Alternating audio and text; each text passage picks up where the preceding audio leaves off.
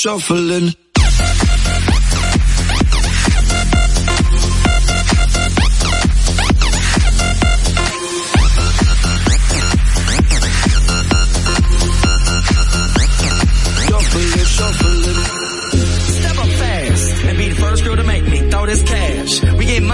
Don't be mad, now stop. Hating is bad. One more shot for us. Another round. Please fill up my cup.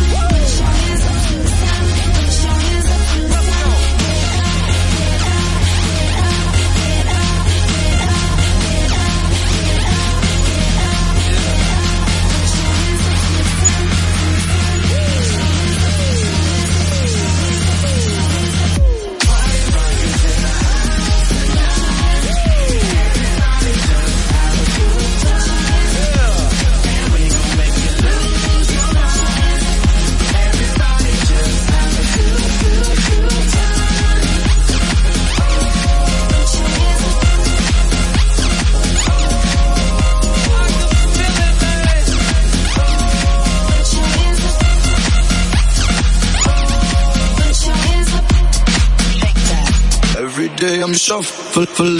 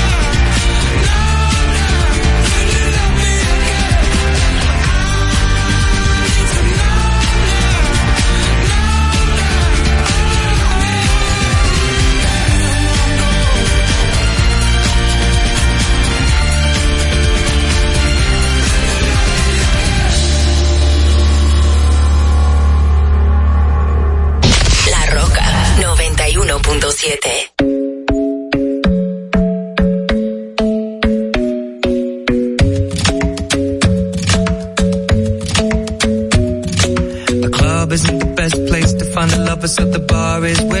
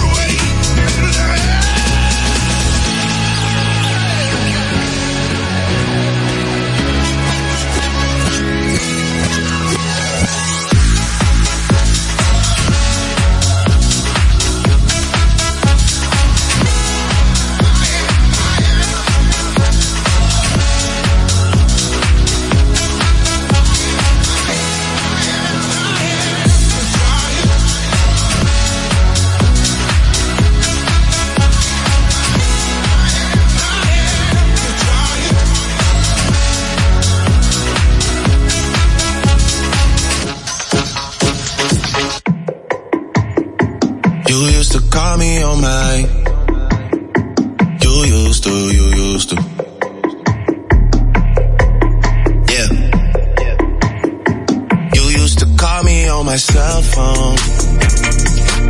Late night when you need my love. Call me on my cell phone. Late night when you need my love. And I know when that hotline blink. That can only mean one thing. I know when that hotline blink. That can only mean one thing. Ever since I left the city, you for yourself now. Everybody knows that I feel left out. Girl, you got me down, you got me stressed out. Cause ever since I left the city, you started wearing less and going out more. Glasses of champagne out on the dance floor. Hanging with some girls I never seen before. You used to call me on my cell phone. Late night when you need my love. Call me on my cell phone. Late night when you need my love. I know when that hotline blink. That can only mean one thing. I know when that hotline blink. That can only mean one thing. Ever since I left the city, you, you, you. You and me, we just don't get along.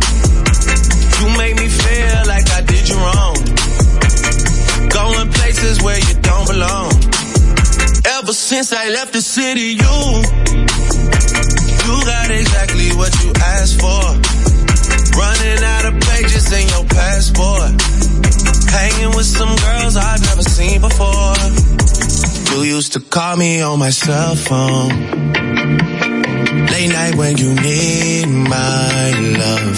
Call me on my cell phone. Late night when you need my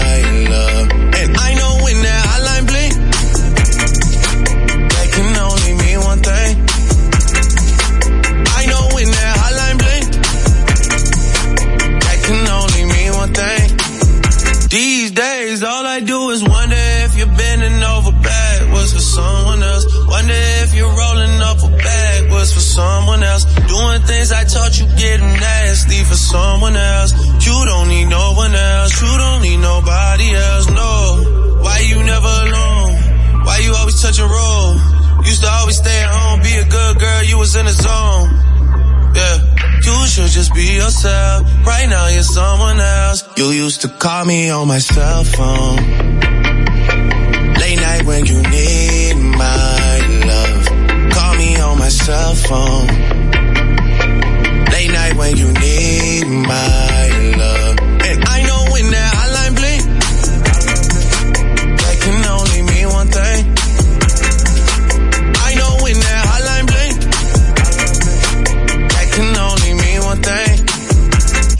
since I left the city.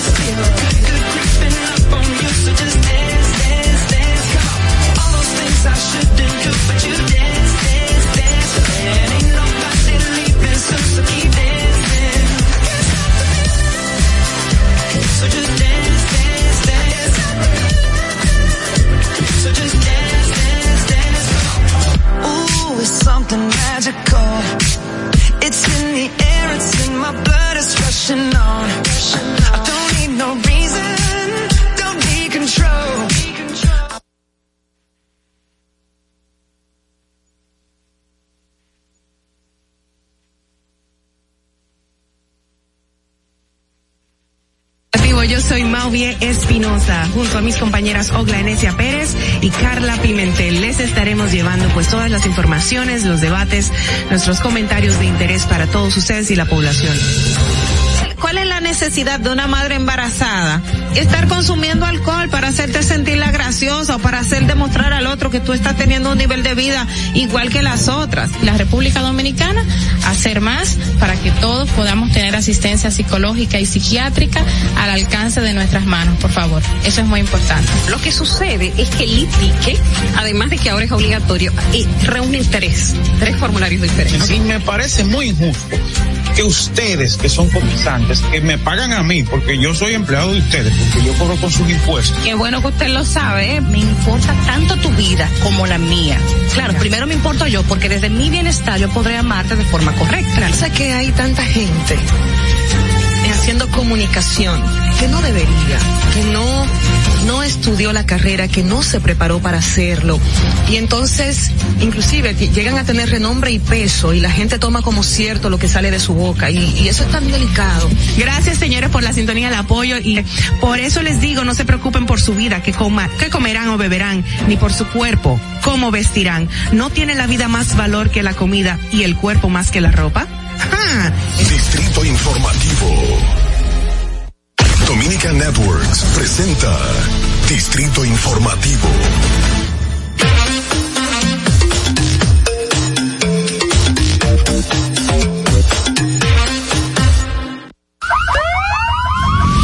Que las bocinas y los ruidos son molestosos. Por eso te traemos el Distrito Informativo.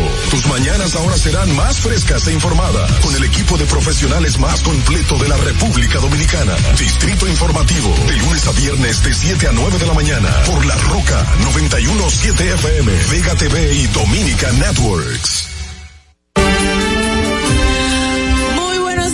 Bienvenidos a Distrito Informativo. Muy buenos días. Estírese bien porque empezamos nuestra jornada. Soy Mauvie Espinosa junto a mis compañeras Ogla Enesia Pérez y Carla Pimentel. Le estaremos llevando las informaciones, debates y comentarios de interés. Estamos de lunes a viernes de 7 a 9 de la mañana a través de la Roca 91.7 FM.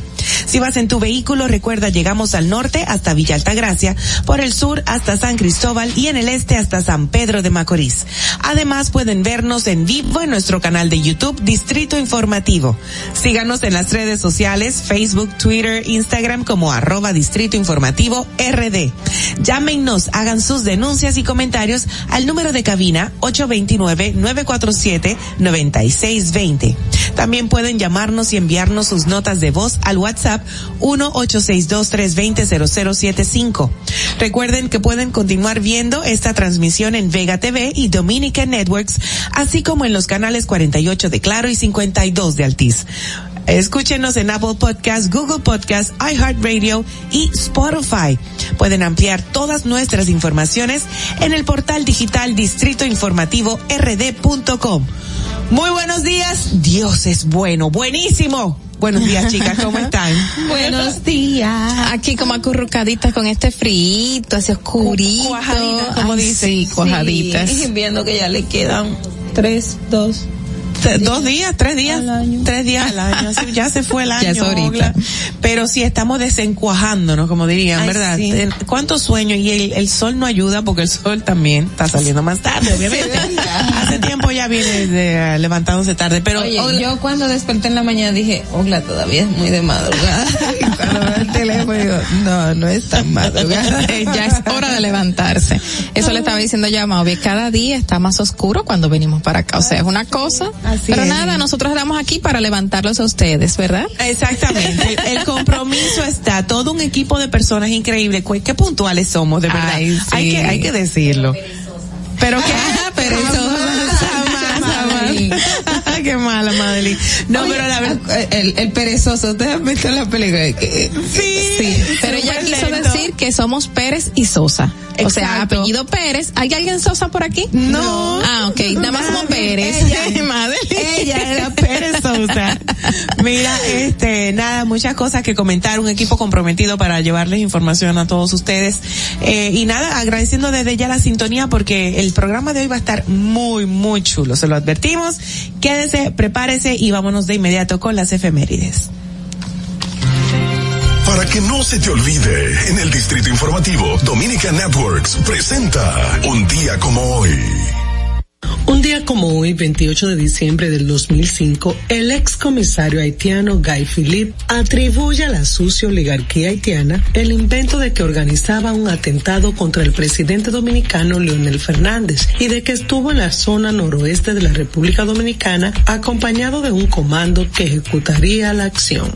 Un día como hoy, en el año 2011, el Consejo Superior del Ministerio Público designa a la magistrada Jenny Berenice Reynoso Gómez como procuradora fiscal del Distrito Nacional en sustitución de Alejandro Moscoso Segarra, elegido por el Consejo Nacional de la Magistratura como juez de la Suprema Corte de Justicia. Un día como hoy, en el año 2013, el periódico haitiano Le Novelliste critica al expresidente dominicano Leonel Fernández por considerar un exceso la petición de la comunidad del Caribe de que el presidente Danilo Medina no acate la sentencia del Tribunal Constitucional sobre la nacionalidad. Para que no se olvide, en Distrito Informativo te lo recordamos, un día como hoy. Distrito Informativo. Estás disfrutando de Distrito Informativo con Maudi Espinosa, Ogla Enesia Pérez y Carla Pimentel. Bueno, señores, eh, hoy qué es día qué? 28. 28. Hoy es 28 de diciembre del año 2021. Se está acabando. Todavía. tengo una información, tengo dos informaciones que darle. Ok. ¿Les doy la, la buena o la muy buena? La buena. Ok, la buena, eh, Yo iba a pedir la muy buena primero. la buena es que me nombraron como ministra de, no puedo decir todavía. De perezosa.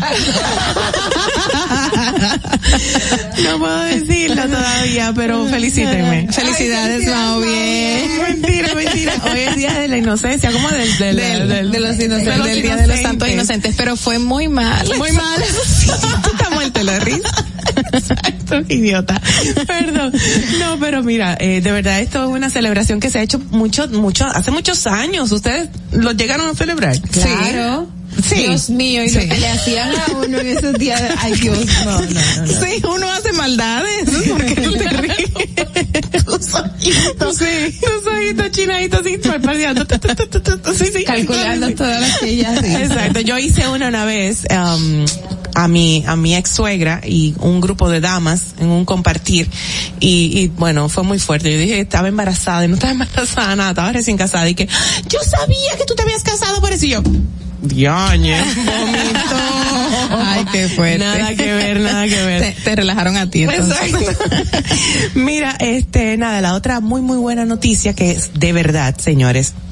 Es relacionado a Skycana, la aerolínea dominicana eh, nuestra que está, bueno, pues viajando a, a muchísimos lugares ahora mismo. Recibirá en el día de hoy su cuarto Airbus 321 con capacidad de 220 pasajeros. Es la aerolínea que estará llegando al Aeropuerto Internacional de las Américas el, pasada a las 3 de la tarde. No, ese no, ese no, ese no, ese no, ese no. Estoy hablando de Skycana. Skycana que tiene su aeronave nueva eh, va a estar aquí con nosotros en el país, repito, a partir de las 3 de la tarde y la van a estar recibiendo en el AILA, en el Aeropuerto Internacional de las Américas. La misma vendrá sin ningún tipo de librería, dado que se incorpora para reforzar las operaciones en las rutas de Santo Domingo y Santiago hacia la ciudad de Nueva York, el cual opera conjuntamente con su homóloga, eh, homóloga Air Century eh, en alianza estratégica. Así que felicitamos a Skycan. Esto significa un gran logro. Sabemos lo que significa adquirir una aeronave hoy en día y siempre es una de las eh, estrategias o de los negocios más complejos para llevar a cabo y nosotros tenemos que sentirnos orgullosos de, de lo que ha logrado Skycana en un año tan difícil, en el año de la pandemia. Y ellos ya arribaron a su primer aniversario. O sea que por esa vía no vamos a quedarnos sin un espacio para poder volar. No, perdón. Al primer aniversario. Primer tan rápido. aniversario tan rápido. O sea, Wow. es increíble. Y bueno, ayer comentaba de que habían, eh, pues, unos chicos que habían alcanzado un, un margen de horas de vuelo y ya estaban siendo como que, pues, eh, ¿Cómo se dice? Los cabin crew seniors. Ese es el término, senior cabin crews. Y es un, un grupo de jóvenes dominicanos todos que han alcanzado eh, el entrenamiento de 100 horas de vuelo. Qué bueno. Y eso, bueno, logra, hace, hace lograr su independencia. Esto también es muy importante dentro de la aviación. Y saludamos a Skycana que está enalteciendo lo dominicano. Toda la dominicanidad, eh, por supuesto, hablan español totalmente y lo, lo que es mejor es el trato humano que le dan a cada pasajero. No, y qué bueno que le den la oportunidad a los jóvenes dominicanos Así es. a que formen parte de la empresa. Así es. Ayer poníamos las imágenes de estos jóvenes que alcanzaron estas 100 horas de vuelo y de verdad felicitamos a, y saludamos a Skycana. Bueno, señores, vámonos a las eh, a las primeras noticias del día de hoy, las noticias más importantes en Distrito Informativo, el nuevo orden de la radio para hoy martes 28 de diciembre de 2021. La primera dice que la administradora de subsidios sociales, ADES, alertó acerca del riesgo que corre el caso de estafa a los programas sociales si los afectados no testifican ante el Tribunal de Atención Permanente de Santiago. La jueza Ilka Méndez de la Oficina de Atención Permanente aplazó la audiencia de conocimiento a medida cautelar que se le sigue a José Antonio Santana Moronta, acusado de estafar a las personas beneficiarias.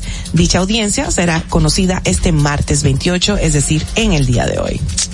Bueno, qué lamentable. Y en otra información, Nelson de la Cruz Mercado denunció que oficiales de la Policía Nacional adscritos a la Dirección Central de Investigaciones Criminales, TICRIN, lo despojaron de la suma de 48 mil pesos en un destacamento policial de la capital. Según el señor de la Cruz Mercado, quien se dirigió a Santo Domingo a visitar algunas tiendas para adquirir ropa, dijo que fue brutalmente golpeado por los oficiales, según informó. Wow. Esas denuncias eh, son lamentables y usualmente se dan dentro de la institución. Son de las cosas que uno apuesta a que debe de cambiar dentro de la Policía Nacional, definitivamente. Señores, y en otro orden, el Ministerio de Educación Superior, Ciencia y, y Tecnología realizará una asamblea con las asociaciones que agrupan las instituciones de educación superior para discutir el retorno a clase presencial en las universidades e instituciones. La asamblea convocada por el MESIT sería realizada la segunda semana de enero y se tomará una decisión oficial sobre el retorno a las aulas en las instituciones de educación superior. Así que están quejas. a la virtualidad de mi maestría. Bueno, muchos muchos universitarios se están quejando hace rato de que por qué los niños en escuelas y colegios han regresado y ellos no que son adultos. Yo no quiero Tú ir no a quieres. las clases presencial. Atención, profe de otro. Bueno, señores, por otro lado, crece demandas.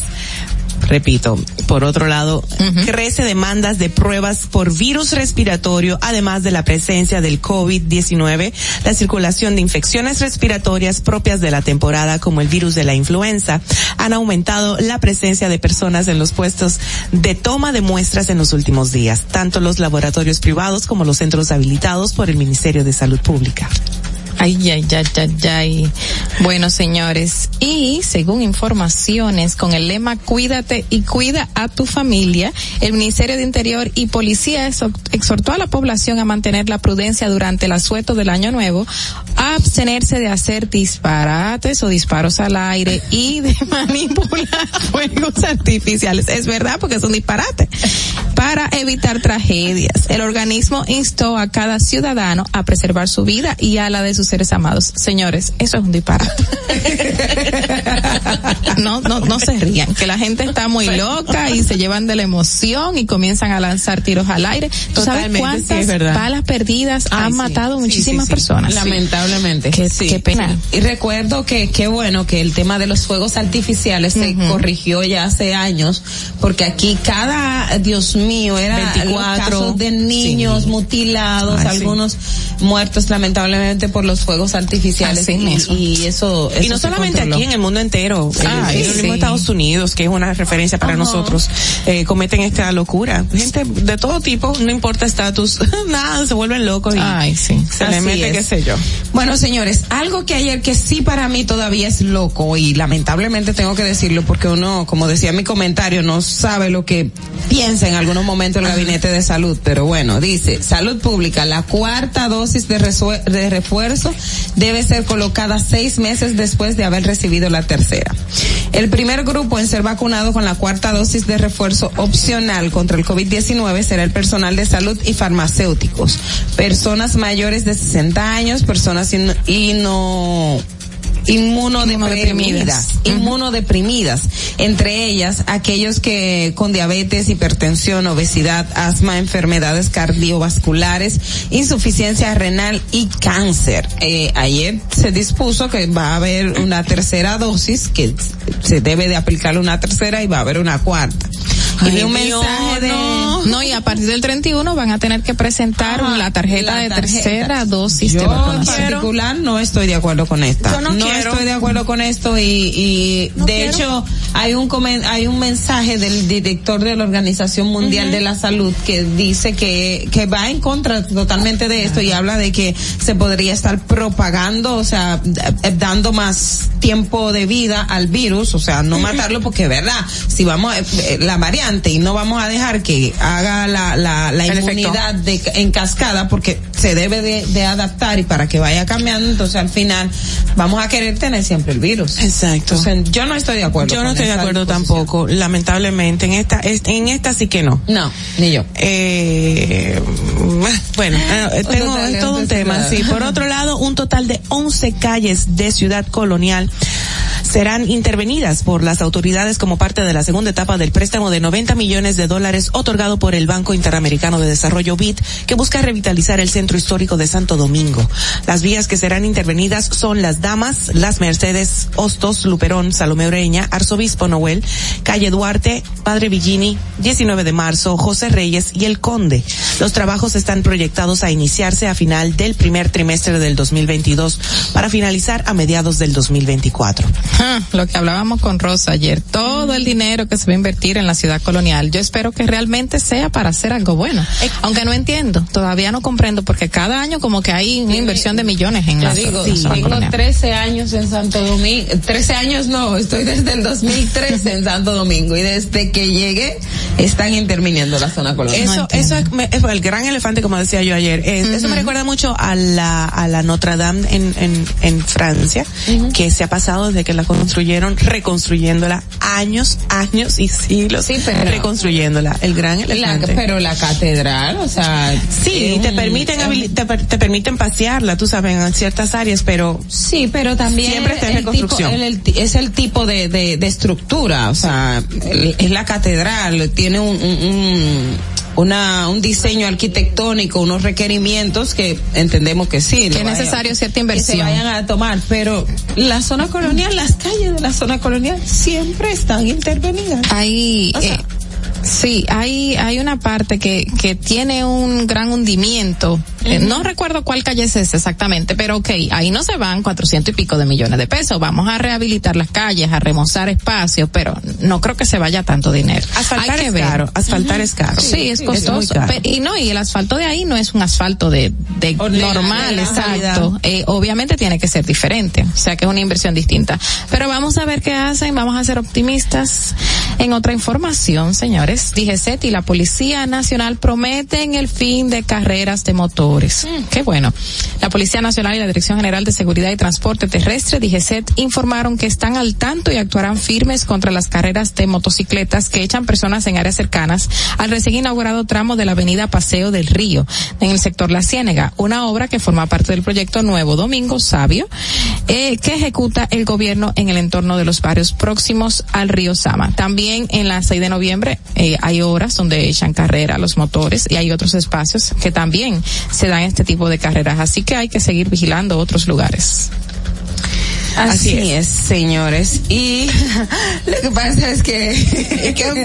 Estoy procesando, no, tranquila, estoy procesando. Enclocha, mete. Dialot, Dialot. Muchacha, ¿y qué Windows es que tú tienes? No, Hoy. estoy bien. Lo que pasa es, es, es, es- no, es, la información de la que dieron las autoridades. Como que los buhoneros eh, de la Duarte con París debutan con ventas. Mm, No, no entiendo cómo las autoridades dicen eso. O sea, sería que reanudaron, obviamente, lo- las ventas eh, luego de que un tiempo de, de, de suspensión por el remozamiento de, de la avenida Duarte con París.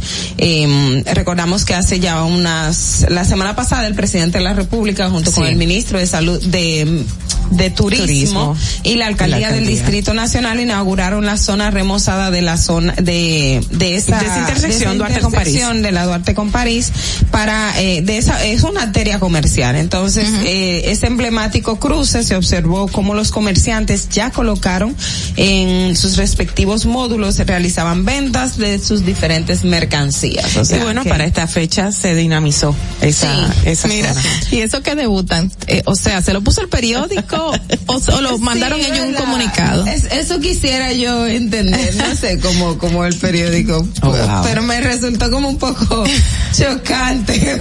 es verdad. No, no, no, no. Ah, cara. No, tienen ¿Qué que dijo, revisar. ¿Qué dijiste? No, no, no, dijo, nada. dijo el medio, pero no, no lo vamos a mencionar. Ya. Pero es como, ¿cómo debutan? O sea, no entendí. Debutaron, debutaron en la nueva zona. no, de verdad Bueno. que hay, que hay Bueno, señores, Entonces. ya por último, dice por acá que militares supervisan entrada de viajeros al país en los aeropuertos. El Ministerio de Defensa reveló que miembros de la de esa institución se mantienen en los siete aeropuertos internacionales del país en labores de evaluación aleatoria de las personas que ingresan a través de las distintas terminales para evitar la propagación de la COVID-19. En este sentido, se han realizado más de 100.000 pruebas en el periodo de enero a noviembre de este año como apoyo a las autoridades de salud. Los equipos han atendido 31.452 vuelos en los que han llegado al país 3.6 millones de pasajeros. Hasta aquí las informaciones principales para el día de hoy en Distrito Informativo a través de la Roca 91.7. Seguimos con más informaciones, el resumen de las noticias internacionales gracias a la Voz de América. Este es un avance informativo de la Voz de América. Desde Washington les informa Henry Llanos. Estados Unidos registra más de 175 mil nuevas infecciones de COVID-19 cada 24 horas según cifras oficiales. Nos informa José Pernalete. Expertos en salud pública advierten que estos registros pueden aumentar de manera crítica tras la celebración de la Navidad. Así también lo teme la población. Los centros de detección del virus muestran filas concurridas. Incluso hay poca disposición de pruebas caseras. Algunos atribuyen al cansancio del aislamiento el apego parcial a las recomendaciones sanitarias sanitarias. Jurisdicciones como Nueva York contabilizan aumento en las hospitalizaciones. Estas complicaciones motivan a reiterar la prudencia en la ciudadanía. José Perralete, Voz de América, Miami. Ante el aumento exponencial de casos de COVID-19 en Estados Unidos, el presidente Joe Biden abordó la situación y la escasez de pruebas rápidas en el país durante una reunión virtual el lunes con gobernadores estatales. Si bien el mandatario admitió que los esfuerzos para aumentar la disponibilidad de pruebas no han sido suficientes, dijo que invocaría la ley de producción de defensa para aumentar el suministro de pruebas y también adelantó que Google facilitará a los estadounidenses el encontrar pruebas diagnósticas.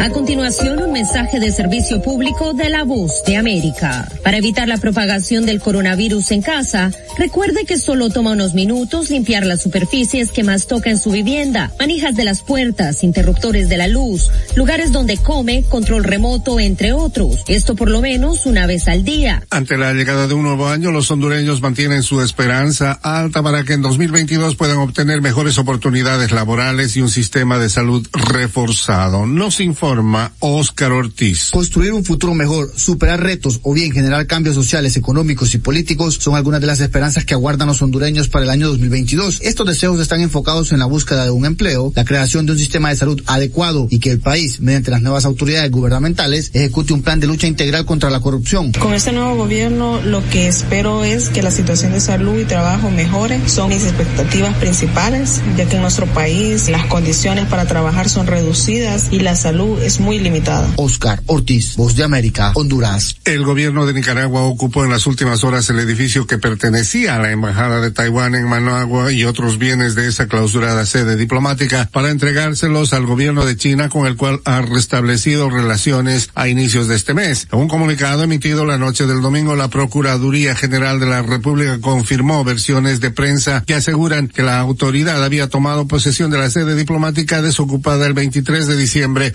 dos semanas después de que el gobierno de Daniel Ortega rompiera relaciones con Taipei. Este fue un avance informativo de La Voz de América. Estás disfrutando de Distrito Informativo con Mauvi Espinosa, Ogla Enesia Pérez y Carla Pimentel. De regreso en esta ocasión para compartir con ustedes el bloque de comentarios de nuestras compañeras. Adelante. En el Distrito Informativo te presentamos el comentario de la periodista Ogla Enesia Pérez. Gracias, señores. Em, en- en- quiero tomar como referencia unos reportajes que ha hecho la periodista Diana Rodríguez del periódico El Caribe en relación al tema de la educación eh, y los maestros. Los maestros, nosotros recordamos que, eh, bueno, es un tema importantísimo porque siempre estamos hablando del tema del salario de los maestros, el 4% de la educación y todo, todo lo que ha implicado esta revolución que empezó ya con las sombrillas amarillas y el, y el cambio que, que la población ha, ha solicitado. Sin embargo, un aspecto importante y, y que veo que ella destaca en este trabajo es la, el reto que tienen las universidades, o no las universidades, sino los centros privados de retener los maestros porque se van al sector público. Y una de las estadísticas que hablaba el director de la Asociación de, de Colegios Privados es que cada año al menos un 20% de los docentes pasan al sector público por diferentes aspectos. La mejora salarial, las reivindicaciones, las facilidades, todo lo que implica no solo el salario base, sino también los especialismos, el tiempo, la antigüedad en el servicio, am, los diversos factores o, o en, eh, aspectos colaterales como el, el te- de tener una cooperativa propia, de tener facilidades de, de préstamos, o sea, eh, una serie de, de, de beneficios que todo ser humano está buscando y es, en, y es lógico, o sea, todo el que está todo el que es empleado siempre apuesta a la mejora. Y algo que llama mi atención en ese sentido es cómo eh, el aspecto de que los colegios privados tengan esa esa preocupación de que sus docentes se están yendo al sector público. Y yo digo lógicamente se van a ir al sector público porque no solo por el tema de que eh, las condiciones son mejores en aspecto salarial,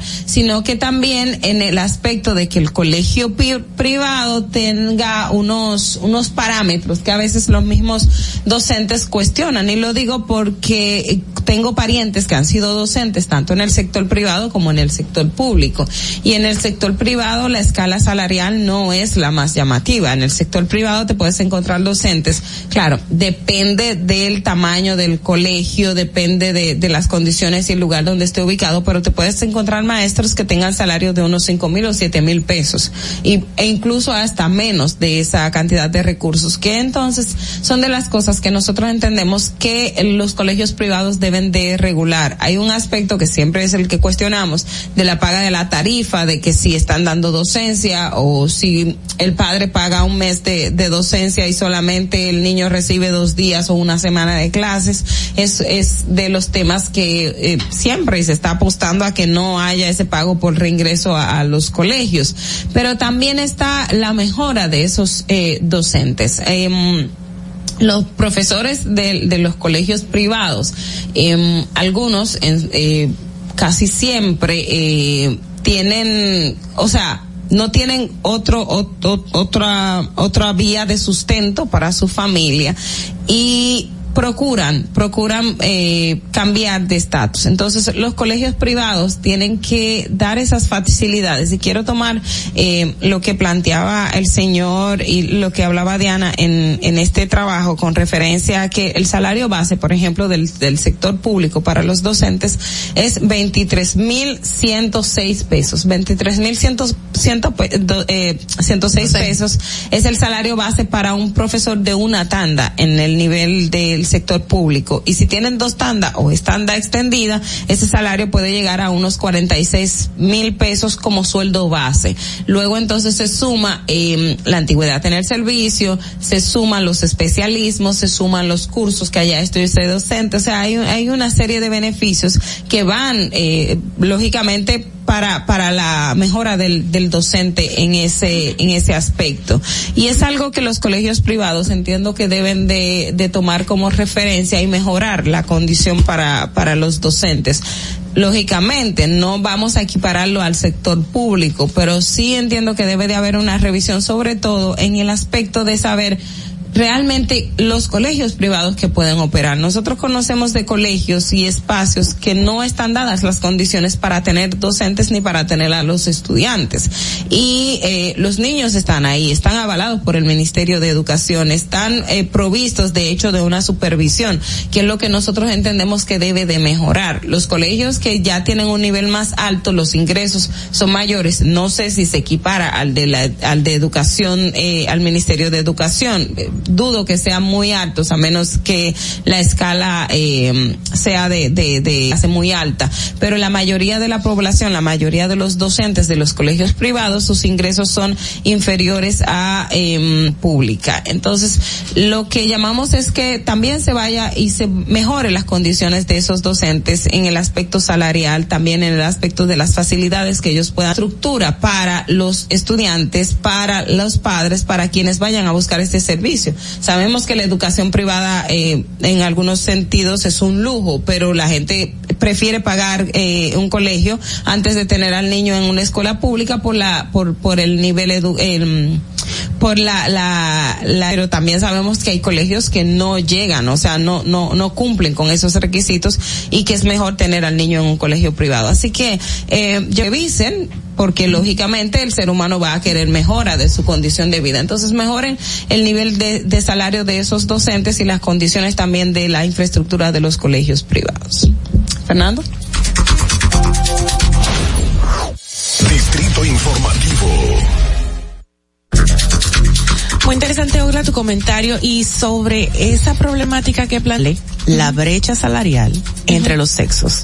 Eh, O sea, el hombre siempre va a ganar más que la mujer, lamentablemente, y en esa misma causa de la brecha salarial, se, como tú mencionabas, parcial, por un tiempo X muy limitado, que no sea el día entero, que si es, eh, qué sé yo, parcial, Da- No es que estamos diciendo que los profesores del sector público van más suave, o sea, van más suave, eso, eso lo sabemos, porque hay uh, colegios que la demandan en, en el colegio como tal de, ten- de tener que cumplir unas horas aún eh, Sí. no teniendo la docencia con los niños, o sea, escala salarial no no lo es, o sea, yo Ay, conozco, no. o sea, yo, yo no estoy de acuerdo que vaya más suave lo de la escuela pública. no, no, yo porque te digo que va no. más suave el del horario para para la docencia. Muchos tienen que, cum- que cumplir como varios horarios para poder acercarse a una mejora salarial. No, no, y en el tema de los, fue hace poco que llegaron a tener un salario digno, porque eso fue el otro día que se le hizo todas las evaluaciones atrasadas que se habían acumulado, a poder entonces darle un salario más o menos.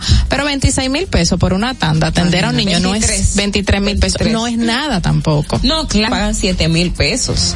Sí, una explotación, porque tú sabes que, y hay que regular eh, las empresas privadas, que eso es que las empresas privadas regularmente hacen lo que, lo que, y colegios pequeños que seguro explotan a los maestros y le pagan poco. Pero realmente yo estoy de acuerdo con que los maestros de escuelas públicas tengan ese tipo de, de salario, porque es justo y es necesario. Señores, brega con un muchacho 50 es demasiado. 50, 50 En su muchachos al mismo mayoría las escuelas públicas. Sí, demos- nos hemos quedado que nunca, bueno, la mayoría no ha estado muy bien preparada, pero hay muchos que sí también. No, se ha mejorado la- Sí, la- totalmente, en la capacitación de ellos. sí. Y eso también influye al salario, obviamente, pero lamentablemente la docencia es uno de los trabajos que es menos remunerados y valorados en la sociedad. Así que nada, con eso, comiera Carla. En el Distrito Informativo te presentamos el comentario de la periodista Carla Pimentel. Me corten ese nombre, por favor. gracias, gracias, Mauvie, por la defensa. Bueno, señores, y, y les vengo a hablar un tema que, que nos ha dejado atónitos a todos, obviamente en República Dominicana y a otros países que se han dado eh, interés por la información y obviamente como ocurre en otro país, en México, es donde más conmoción ha traído este tema y es la muerte oh, de 11 dominicanos que fallecieron durante el trasiego de migrantes que se hacía en Chiapas, específicamente este estado de México, que iban caminos a Estados Unidos. Según informaciones de las autoridades dominicanas, iban 16 dominicanos en este furgón, migrantes ilegales realmente, que iban a cruzar Estados Unidos de manera ilegal, como su nombre lo indica. Y lamentablemente ya van 11 eh, reconocidos como fallecidos de estos 16. Tres llegaron la semana pasada, ya fueron enterrados. Tres van a llegar hoy, según las autoridades, y tres van a llegar la próxima semana. Aún faltan el trasiego de otros eh, cuerpos que se van a estar eh, eh, trayendo a la República Dominicana en el transcurso de los días, pero eh, bueno, sus familiares están inquietos y quieren que sus familiares lleguen aquí a República Dominicana para poder enterrarlos y darles santa sepultura. Y lamentablemente es una pérdida muy grande que han tenido muchísimas familias, algunos o en su mayoría son de Baní, otros de Montecristi, pero la mayoría son de Baní. Y por ahí llega mi comentario. Sabemos que existe una Procuraduría especializada de tráfico de migrantes y trata de personas. Y esta misma Procuraduría está regida por una ley, la ley 137-03, que regula ese tipo de delitos. ¿Por qué? Porque el tráfico ilícito de migrantes, como su nombre lo indica, tráfico ilícito es un delito y se ha cometido en República Dominicana muchísimos años, décadas, a la luz de los ojos de todo el mundo, a la luz del día, a la luz de las autoridades, sabiendo dónde están estas personas, dónde se encuentran estas personas que hacen este tipo de tráfico de personas. Lamentablemente sabemos dónde viven, lamentablemente sabemos cómo operan y no se habían atrapado. Tiene que llegar entonces una, un hecho tan trascendente, tan lamentable como este que ocurrió la semana antepasada en México que involucra a 16 dominicanos para poner manos en este asunto, para hacer algo con estas personas que sabemos quiénes son. Y esta ley 137-03 indica muy bien y señala muy bien qué significa tráfico ilícito de personas. Se las voy a leer. Dice, el tráfico ilícito de migrantes promueve, financia, transporta por vía terrestre, marítima o aérea a una persona o que éste colabore de cualquier forma para que otro entre o salga de país de manera irregular. Sabemos que muchos de estos dominicanos llegaron primero a Guatemala y por eso el mismo gobierno guatemalteco difundió un comunicado diciendo de que va a regular la entrada de los dominicanos a su país por este tipo de hechos, porque al parecer esta es la ruta continua que se hace, pasar de Guatemala y seguir cruzando hasta México, donde se hace este trasiego ilícito de migrantes hacia los Estados Unidos. 22 mil dólares, entre 20 y 22 mil dólares más o menos, pagaron cada una o iban a terminar de pagar, porque algunos no llegaron a hacerlo, iban a pagarle a un grupo de traficantes para poder entrar a los Estados Unidos. Y todo comienza en la República Dominicana. Comienza con el que vive en la esquina, en Baní, que todo el mundo sabe cuál es su casa, hasta llegar a los Estados Unidos. Alguien que los recibe en Guatemala, porque obviamente por ahí entran, pero por ahí también, aunque el gobierno guatemalteco diga que va a restringir la entrada de los dominicanos, por ahí también hay un grupo que está haciendo este tipo de, de artimañas, que tienen esta conexión con República Dominicana para seguir a los Estados Unidos. Y lamentablemente, lamentablemente han muerto 11 personas, 11 dominicanos, de muchísimas, decenas de personas que fallecieron en este incidente de otras nacionalidades, pero 11 dominicanos que salieron supuestamente a buscar una mejor vida porque aquí dicen ellos que no la van a encontrar. Pero este, esta persona que está en Baní, que apresaron recientemente, que sabían dónde estaba, que le hicieron un allanamiento por horas, que se llegaron a su casa temprano, él, la autoridad de Baní, por, e, para no decir que todas las autoridades, pero la autoridad de Baní sabía quién era y qué estaba haciendo. Pero tiene que llegar a producirse una muerte como esta que trae mucha tristeza en estas épocas de Navidades para colmo, o sea, a cientos, o sea, a cientos de personas de Baní, a decenas de familiares, a miles de personas en la República Dominicana para que entonces esta persona sea apresada.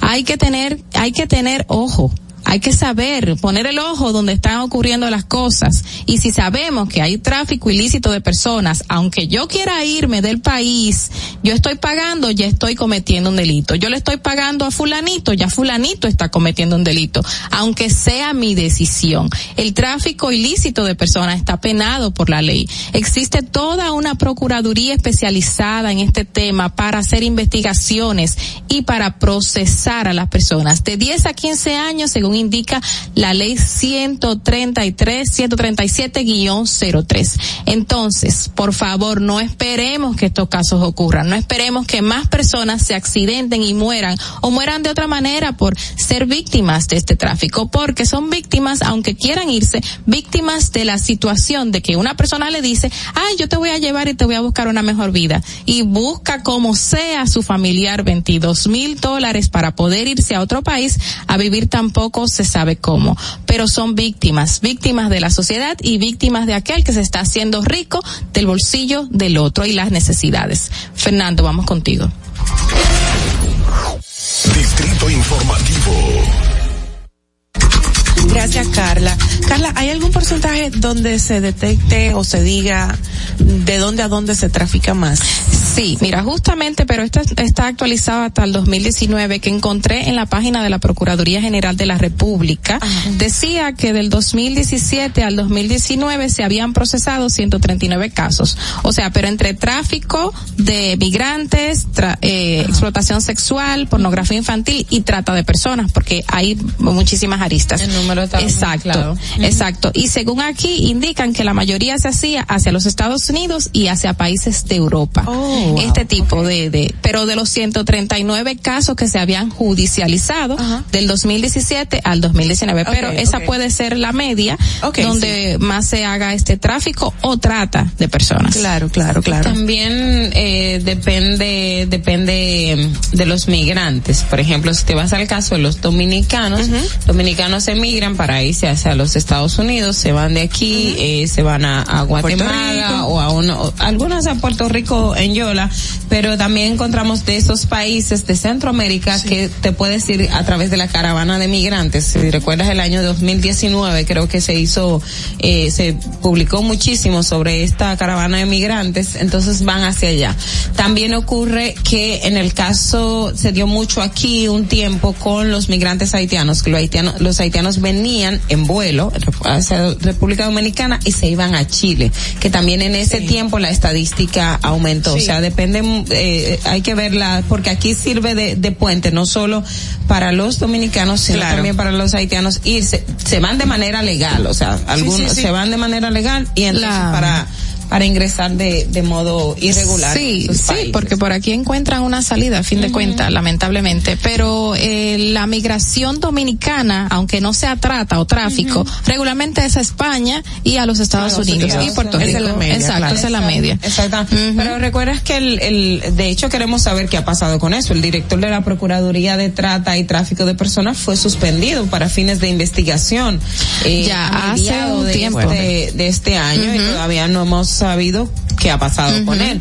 Algo también con relación a lo que mencionaba Carla y, y quiero aprovechar para decirlo con relación a los familiares que estaban pagando para traer el cadáver de de de, sus- los de los parientes. muertos. Ajá. Eh, el Ministerio de Relaciones Exteriores dijo que ese recurso se va a reembolsar, o sea, que le van a pagar a la familia. Lo que me llama la atención, no sé, y eso es algo que habría que investigar, porque la familia tuvo que pagar, porque tradicionalmente o anteriormente lo que se hacía es que el Mirex, a través de un departamento que tenía, la gente solo hacía el procedimiento y le traían el, el a su ser querido, o sea, Se- según escuché, era como por la rapidez. ¿Alguna dificultad tiene el gobierno para hacer el proceso en la actualidad? Y según escuché lo que trajeron la semana pasada, una tía, ella estaba allá y ella procedió a ejecutar rápidamente el proceso y a mandar los cadáveres. Por eso llegaron esos tres adelante. Tradicionalmente se toma un mes, o sea, la gente también Y a veces cuidado. no quiere, No quiere esperar, que claro. traigan a su pariente y, y lo quiere tener de forma inmediata, pero los procesos del Mira, Estado se eso toman es, un tiempito. eso es, eso es una locura. Traer un cadáver, un familiar fallecido de fuera, oh Dios mío, de verdad, con suerte un mes, con suerte un, Un mes o 45 días, por ahí. Bueno, Horrible. Por ahí va la desesperación de la gente. Mira, quería comentar eh, el hecho tan desagradable que pasó en Haití, lamentablemente. Eh, al menos cuatro personas murieron y varias resultaron heridas en un tiroteo en Martizan, Martizant. Ayer, lunes, cuando fueron atacadas a tiros, bueno, mientras se desplazaban a- en un medio de transporte. Así lo informado, eh, según información recibida por el diario haitiano Le Noveliste. ¿Lo dije bien, Ogla? Sí. Eh, Pues las víctimas se encontraban en dos minibuses de transporte público cuando fueron alcanzados por proyectiles. Horrible las imágenes, horrible de verdad. Eh, muy lamentable, muy lamentable. De verdad que me han llegado por varias vías las imágenes y no quería dejar de comentarlo porque para una, una fecha tan significativa, la navideña, eh, se, se están viendo muy tristes. Eh, Haití se está viendo muy triste en esta situación, en esta etapa del año. Mira Todo que el año ha sido triste. Bueno, Todo claro que sí, pero esta sido más, obviamente, lo sociopolítico económico se, se magnifica más. Que me acaban de decir que la dependencia del Mirex que se encarga de la de traer a los cadáveres o a los dominicanos fallecidos en el extranjero al parecer está siendo investigado y por eso hay un retraso en todos esos procesos. Entonces al parecer fue cerrada eh, lo vamos a investigar más adelante pero esa es la, in- la información que me llega fue cerrada porque está bajo investigación y por eso obviamente esos procesos están en, en len- lentitud. Pero los familiares están desesperados y quieren traer a sus muertos obviamente para darle cristiana sepultura y imagínate esa situación en que están viviendo cualquiera los entiende Así es, así es. lo importante es que se les devuelva el dinero que es lo que prometió el gobierno Hablando de dinero, eh, cuatro de los 27 acusados en caso al caso Antipulpo han colaborado para incriminar a Alexis Medina. Gracias. Aquí están cantando, mira, gracias. son girones todos Exactamente, nos encantan los girones porque siempre, Ah. tú sabes, nos sacan como que a otros caminos chéveres. Mira, vamos a hacer una pausa y volvemos de inmediato, ¿ok? Quédense con nosotros. Para que llegues a tiempo y no te compliques con el clima, te traemos en el distrito informativo el tráfico y el tiempo. Y así se encuentra el tráfico y el tiempo a esta hora de la mañana en Santo Domingo. Se registra tráfico en alto total en el elevado Avenida 27 de Febrero, en el puente Juan Bosch hasta la autopista Rafael Tomás Fernández Domínguez, Avenida Hermanas Mirabal hasta el puente Presidente Peinado, gran entaponamiento en la Avenida John F. Kennedy hasta el elevado Avenida Doctor de Filló, elevado Avenida Máximo Gómez, en la Avenida 25 de Febrero, puente flotante. Tráfico pasado en el elevado de Los Alcarrizos, desde la avenida privada, carretera de Mendoza y tráfico muy intenso en la avenida República de Colombia, en la avenida México en Gascue, avenida Leopoldo Navarro en Sánchez Miraflores, autopista 30 de Mayo, cerca de Centro de los Héroes y en toda Villa Duarte. Para el estado del tiempo en el Gran Santo Domingo, se encuentra mayormente soleado con una temperatura de 22 grados y una máxima de 32 grados. Hasta aquí el estado del tráfico y el tiempo. Soy Nicole Tamares. Sigan en sintonía con Distrito Informativo. Atentos, no te muevas de ahí. El breve más contenido en tu distrito informativo. Ahí mismito donde estás. O tal vez aquí, recostado bajo una pata de coco. O en la arena tomando el sol. O dentro del agua, no muy al fondo. O simplemente caminando por la orilla. Ahí mismo, abre tu nueva cuenta móvil BH de León. 100% digital y sin costo. La creas en minutos con cero pesos desde móvil banking personal. Ábrela donde quieras. Solo necesitas tu celular. Banco BH de León. Si deseas tener acceso a todo lo que pasa en República Dominicana, debes obtener Dominican Networks. Es el primer sistema de cable dominicano para los dominicanos en el exterior. Aquí podrás disfrutar de todos los canales de televisión de República Dominicana, noticias, deportes, música, farándula y entretenimiento 24/7. Solo debes descargar nuestra aplicación en Roku, Amazon y Apple TV. E inmediatamente vas a disfrutar de todo el contenido de República Dominicana. Dominican Networks. Ahorrar para poder avanzar. Se siente así. Ahorrar porque se quiere progresar. Se siente así. Ahorrar para tranquilo yo estar. Se siente así y así. Qué bien se siente ahorrar. Con el cero de oro de APAP. Que con 500 pesos tú podrás ganar. Ahorrar se siente muy cool y cuando ganas mucho mejor. Cero de oro, 10 apartamentos y cientos de miles de pesos en premios. Cero de oro de APAP, el premio de ahorrar. La República Dominicana había perdido la confianza en nuestras instituciones. Por los dominicanos y dominicanas, esta administración ha asumido el compromiso de abrir las puertas de la transparencia, de la integridad y del control. Es por eso que la Contraloría General de la República Dominicana ha implementado nuevos controles para llevar eficiencia y garantizar la buena ejecución de los fondos públicos. Conoce más en www.contraloría.gov.do. Gobierno de la República Dominicana. En Banreservas hemos apoyado por 80 años la voluntad del talento dominicano, identificándonos con sus más importantes iniciativas, para que quienes nos representan siempre puedan mostrar lo mejor de nosotros.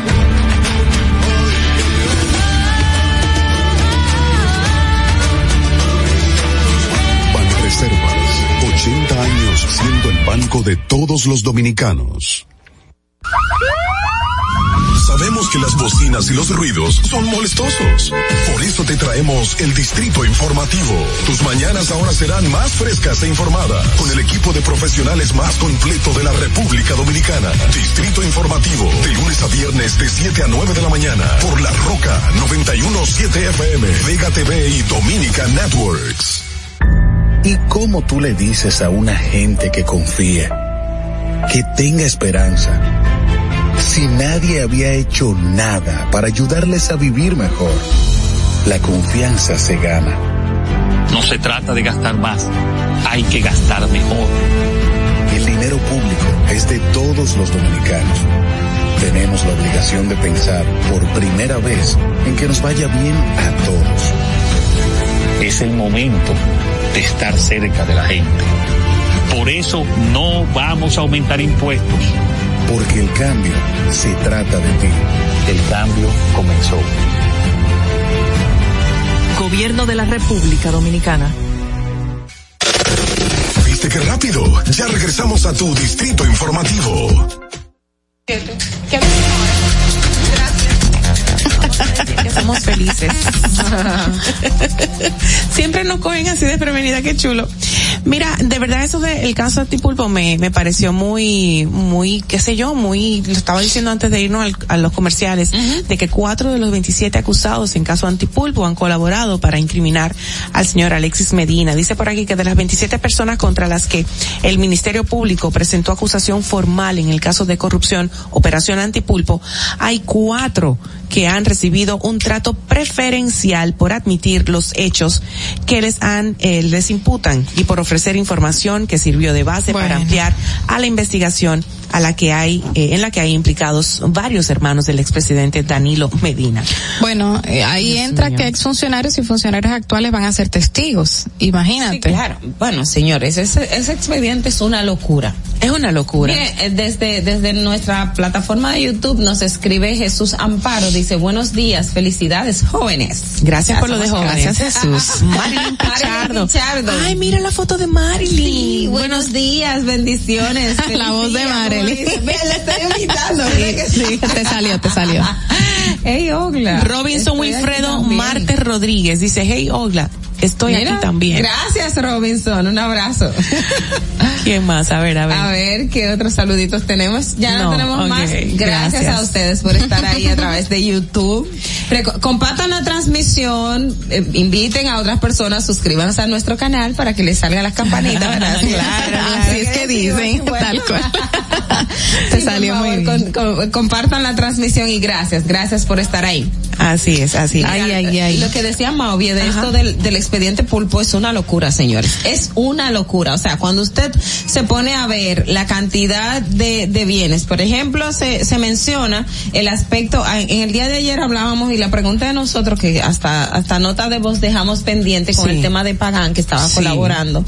Algo que me llamó poderosamente la atención y, y es una pena. O sea, son cosas que uno no quisiera sacar, pero están ahí. Que uno de los de los testigos en el caso decía, mira, eh, Francisco Pagán, tengo entendido que cuando se fue a juramentar, el traje que se fue a juramentar fue prestado. O sea, a él se lo prestaron para ir y él estaba en bancarrota, estaba en quiebra porque perdió la casa que tenía en Bellavista, de- porque él tomaba préstamos, perdió una finca de limones que tenía, perdió otro local que había comprado debido a deudas y entonces cuando llega hoy Zoe, en menos de un año pagó como 20 millones de pesos.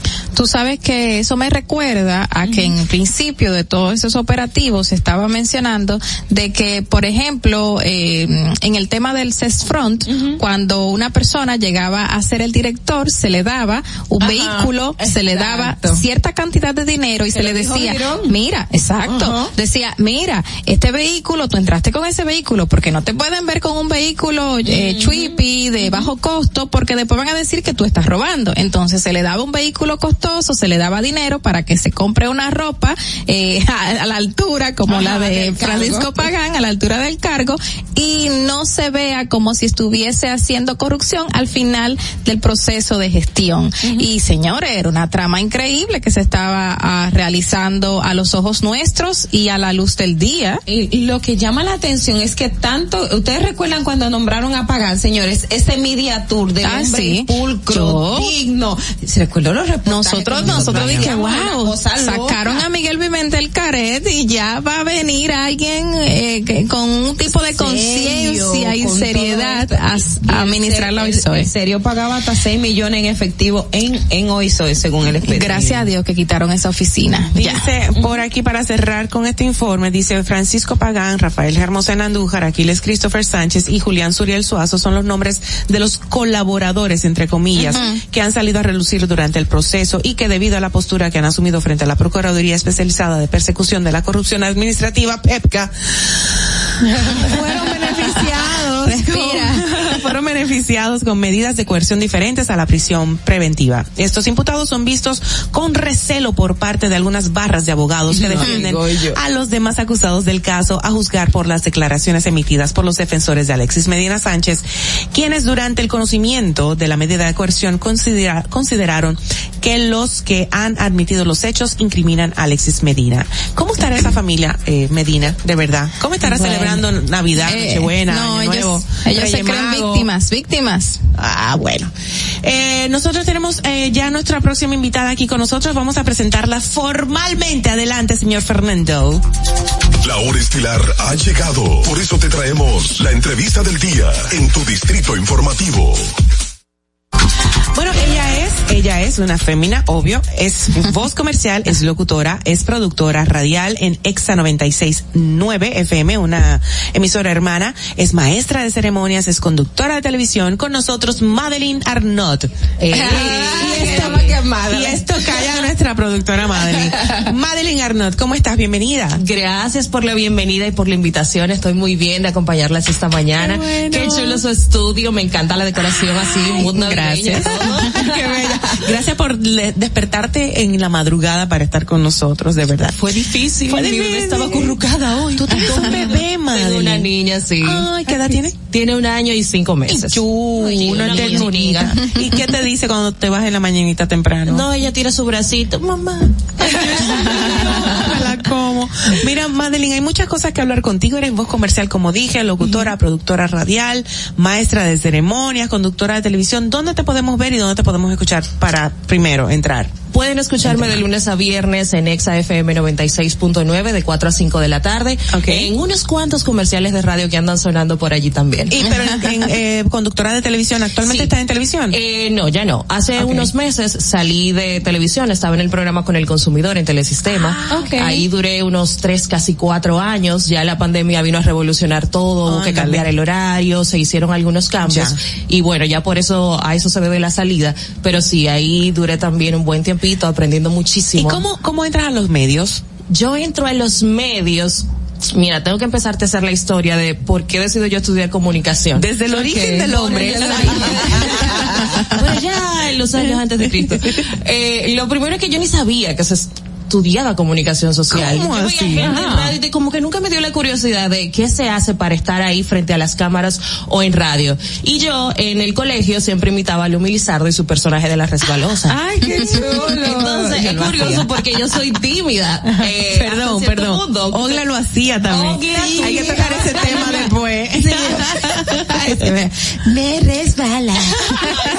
Era mucho demasiado. ¿Verdad? Sí, sí, sí. Bueno, entonces siempre me ponían a participar en las actividades de, de lectura de colegio, esto y lo otro. Y alguien me sugiere en un momento que si yo no, es- eh, no he pensado estudiar comunicación social. Yo, "Mm, ¿con qué se come eso? Bueno, por ya ahí empiezo a hacer mi curso de locución en la aclamada Auto Rivera, Claro. ya luego en la carrera universitaria estaba indecisa entre esta y psicología industrial. Y el mismo día que me iba a inscribir, ahí fue que yo dije, vamos a ¿Qué elegir pasó? ¿Qué pasó? social. ¿Qué, qué, ¿Cómo elegiste? ¿Tiraste una moneda? Sí, yo dije, papá Dios, que sea lo que tú quieras, porque mira, y lo que pasa es que yo tenía mis dudas, porque lo que yo veía en ese entonces era que aquí la comunicación social, o tú tenías que tener alguna cuña para entrar a los medios, o hacer lo que no se supone que debes hacer, en cuanto a tu moral y eso. Que sucede, pero no es la, no es lo que abunda. No es la media, Hay excepciones y Claro. yo soy un ejemplo de ello. Yo he estado en radio y en televisión, gracias al Señor, y no he tenido que hacer nada fuera de, de la norma para poder entrar. ¿Y nunca te lamentaste de haber estudiado, no haber elegido psicología industrial en el camino? No, si tú supieras que gracias a Dios no, el momento no. Exacto. Uno siempre hace esa pregunta y, y sobre todo cuando le toca eh, tal tal, tú decías, ¿por qué no me llevé de mamá? No, yo, te- yo tengo una persona conocida que dice, a todo el que decide estu- estudiar comunicación joven, yo le digo, no lo hagas. Y yo, pero déjalo que tome su decisión. Una vida, una cosa es tu vida, una cosa es la vida del otro. a lo mejor cuando uno ve que el pago es un intercambio, mira, la gente no lo piensa. Pero yo porque he sido dichosa y al principio a mí no me tocó como que honestamente no me tocó pasarla tan difícil porque tuve el apoyo de mis padres. Claro. Pero mi primera oportunidad en televisión yo tuve que pagar el espacio. No que a mí me pagaban. Yo tenía que pagar el segmento en el que yo estaba y por la dicha del señor yo tenía a mi mamá y mi papá que decían, oye, para que tú entres, para que tomes experiencia, vamos a hacerlo por X tiempo. Ya hasta cuando su bolsillo pudo y me dijeron, mira Madeline, ya vamos a tener que pararlo y yo, ah, está bien, perfecto. Más que agradecida con lo que se pudo. Lo comuniqué y me dijeron, no, mira, no te vayas, mejor ayúdame en producción y quédate al aire. Y yo, ah, bueno, pues, tú sabes, y se van abriendo la oportunidad, yo creo en eso. Mira, eh, hablabas precisamente de, de que estabas en pro consumidor. Con el eh, consumidor. Con el consumidor, uno siempre lo asocia. Sí, Este, este programa eh, o ese segmento básicamente era educar a la población en temas de consumir, de sus derechos como Sí. persona. ¿Qué, ¿Qué has visto, qué viste tú durante estos tres años en relación a esta materia? Que uno va al supermercado y la gente, o, o a cualquier establecimiento comercial, la gente no asume que tiene derechos como tal y no los exige. Mira, un común denominador era el hecho de que la gente desconocía justamente eh, el hecho de que puedes reclamar sus derechos, de que hay instituciones que te van a avalar. Si tú te quejas por ese letrero que hay en el parqueo que dice no nos hacemos responsables, realmente sí tienen que hacerse responsables por más letrero que hayan. Y era como eso, también la gente no es que se cansaban, es que ni siquiera intentaban reclamar el derecho que tenían como consumidor ante diferentes entidades y eso era como lo más común que se veía. Mucha gente deja eso llamaba así, a- deja eso así, hombre. De eso así, es que imagínate quién le va a hacer caso a uno. Llamaba cansado, gente, seguro. Exacto, como con situaciones similares. Mira, me gusta mucho esto de, de la televisión para educar, porque básicamente eso es educar a la población en cómo actuar en ciertos momentos de su vida. Eh, en la actualidad, ¿cómo tú ves los medios de comunicación y los programas eh, en general de televisión y radio que se han diversificado y eh, hay muchas, muchas vertientes? ¿Tú crees que estamos por un buen camino? ¿No estamos por un buen camino? ¿Cómo lo ves desde Yo tu creo punto? que hay de todo para todos en este momento. En algún momento he escuchado personas decir, no, que se está perdiendo todo en televisión y en radio, que todo va en decadencia, pero hay programas como Distrito Informativo, que la verdad están haciendo una buena labor. Gracias. Hay- y Gracias. así hay, siempre, así hay muchos programas también en televisión que llevan buen contenido, simplemente tú eliges qué ver y cómo tú filtrar lo que tú consumes. Pero, pero entiendo en, que en materia de rentabilidad, que es un aspecto porque televisión, tener un programa tiene costos, implica. Recuerda, eh, acabas de comentar que para tú ingresar, tu padre, se- tus padres, de hecho, te vien- tuvieron que hacer una inversión Sí. por ti por estos primeros, por ese primer tiempo. Para la, para hacer comunicación de calidad y educar a la población, ¿cómo ves el, merca- el mercado en, en ese sentido? Bueno. Si vende. Ese Bueno, tipo, exacto. bueno. También entiendo que sí es posible. En el programa en el que yo estuve, eh, no es que se facturaban millones, no era la parte que me correspondía. Yo era empleada, no me tocaba salir a vender, pero yo veía la colocación que teníamos y era buena también. En ese momento nosotros teníamos un contenido muy variado. A mí me tocaba lo que era más orientado a jóvenes. Los viernes era mi día y en esa estructura, pues yo también, eh, llamé a otros colaboradores que educábamos en cuanto a moda, en cuanto a aspectos de maternidad para las madres jóvenes que nos veían, cuidado de niños, eh, muchísimos temas eh, que no suelen ser los comunes para ese tipo de público, pero que también entendíamos que podían aportar. Y en ese sentido yo creo que también el apoyo aparece. Si uno toca como que las puertas ideales, entiendo que aparece también. Maestra de ceremonias, ¿qué tipo de maestrías de ceremonia? ¿Las comerciales, las protocolares? ¿Cuál es la que más te, te convence o te, te, te apasionan, por decir así? ¿Cuáles has hecho? Eh, bueno, yo he hecho maestrías de ceremonia para eventos, ruedas de prensa, lanzamiento de productos, para eventos más formales como bodas, cumpleaños, etcétera. He hecho animaciones de tarima, creo que esa es la más retadora de todas. Mis respetos animación, a los que la se animación. dedican, sí, a los que se dedican full full a la animación, de verdad es muy demandante. Y la que más me disfruto es eh, la de eventos corporativos. Sí, sí, esa es la más tranquilita y la más chévere, la más cuadrada. Pero esta, esta área, cuando decidiste ir a la universidad y estudiarla, no la veías como parte del ejercicio de la profesión, o sí ya lo viste en, en, el Esa era de las pocas que yo visualizaba, que yo sabía, bueno, si estudio comunicación me va a tocar hacer eso, me va a tocar hacer esto o aquello. Esa era de las pocas. Se nota, se nota que eres multifacética. Me dijeron por ahí que tú imitas y te gusta la imitación. Bueno, ¿cómo ella es imitaba, ella eso? imitaba a Rumi Lizardo. Exacto, comenzó Lizardo. desde chiquitica. ¿Cómo es eso? O Mira, sea, se puso roja. Ay, no, pues es que me da un poco de pena. Ay. Pues estoy viendo así la televisión que me ponía a imitar y entonces yo decía, pues vea, esto me sale, pero para mí lo más importante y lo más espectacular fue el día que a mí me dijeron, oiga, mija, le tenemos un casting y usted me va a imitar la voz de tal y cual nacionalidad. Y yo, ¿qué? Pero por eso yo puedo ganar dinero. pero te quedó muy bien. Pero mira, hasta, hasta su cuerpo habló, ella, ella se, se incorporó y se personificó ahí, y se- como que se encorvó. Mira, mira qué, interesante maestría de ceremonia, comunicadora, en educación también, porque estás, estabas educando a la gente. Y actriz. Y actriz, todo. ¿Qué es lo que más te, te apasiona dentro de todo este mundo? Mira que esa es una pregunta muy difícil de responder. ¿A Ay, Chile que le o sale Argentina? Creo que eso es lo que más le apasiona. Chilena, chilena o argentina. Tenemos un poco de los dos, ¿viste? No, pero Argentina, somos de Argentina. Los uruguayos también se quejan de que los confunden. Hay unos, unos temas ahí, ajá. Pero, wow, creo que todo lo que tiene que ver con locución es lo que más me apasiona. Doblaje, la locución comercial, locución radial, todo lo que va por ahí, eh, creo que es lo que más me gusta. Pero tú estuviste como finalista carrera. con Don Hochi, Don Hochi Santos, Sí, ¿verdad? Sí, divertido con Hochi. En Es tu hora, yo estuve ahí también. Eh, Dios mío, eso fue. No divertido con Hochi. ¿En, en cuál fue? En Divertido con Hochi hicieron un reality que se llamó Es tu hora Ajá. para buscar nuevos talentos para el programa. Yo participé ahí y también estuve como finalista. Un saludo a Don Hochi, Don Hochi, eh, por favor, respóndame el mensaje que le puse ayer. Es raro que él no me responda.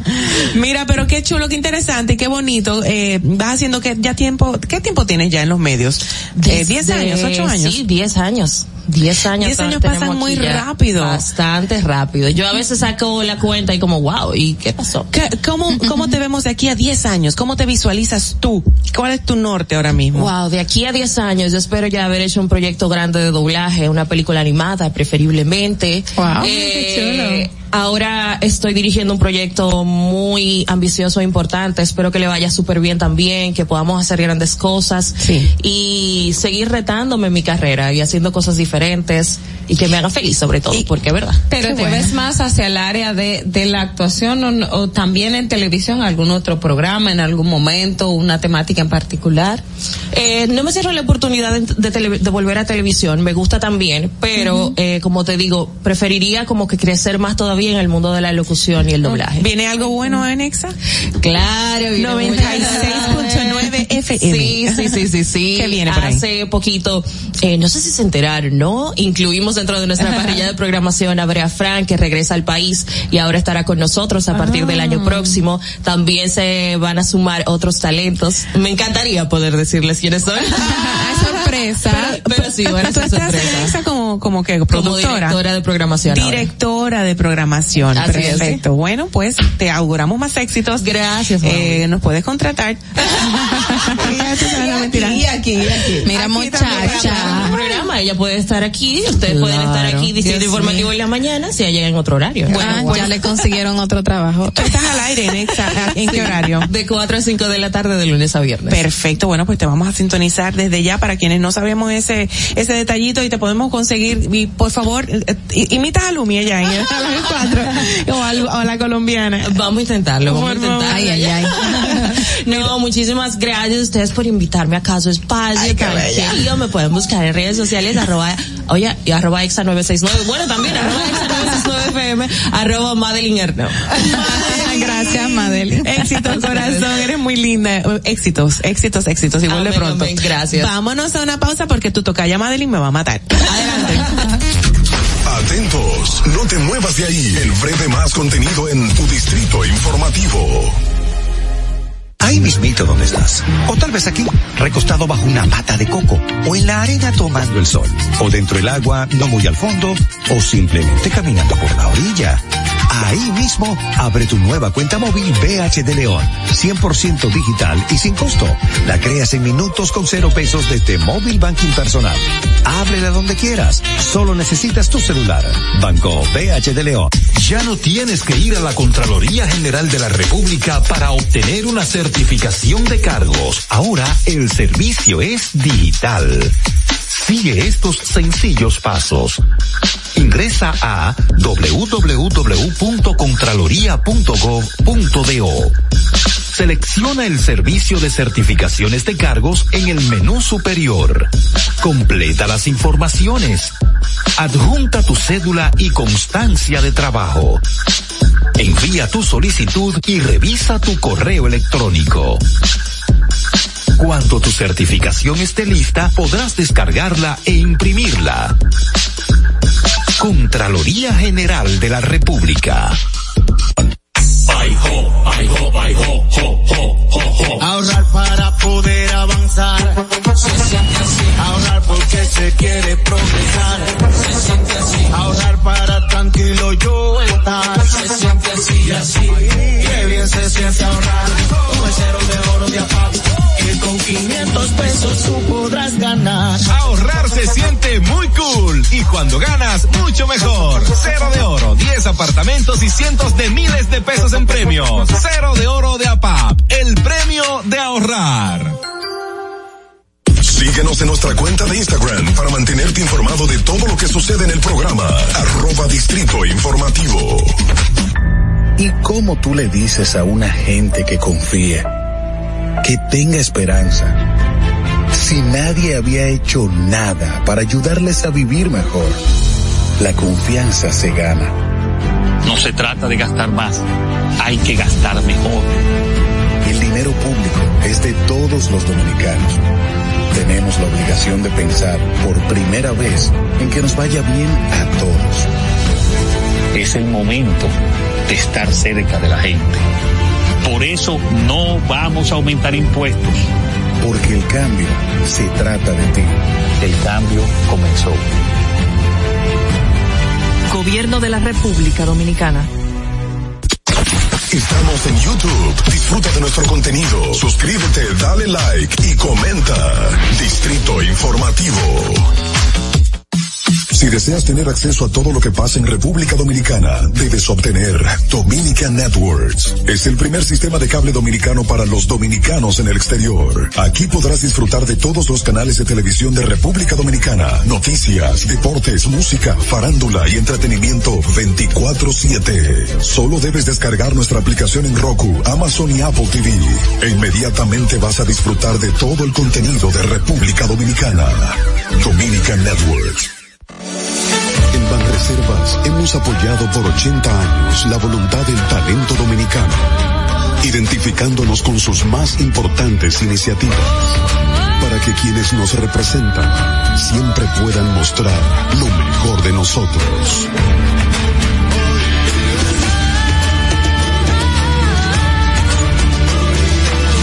Banreservas, 80 años siendo el banco de todos los dominicanos. ¿Viste qué rápido? Ya regresamos a tu distrito informativo. Sin salud mental, no hay salud. Tu vida gira en torno a tus pensamientos, emociones, estados de ánimo, sentimientos y conductas. Para tratar tan importantes temas está con nosotros la psicóloga clínica Aide Domínguez.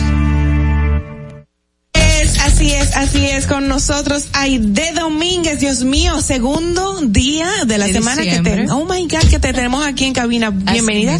Merry Christmas.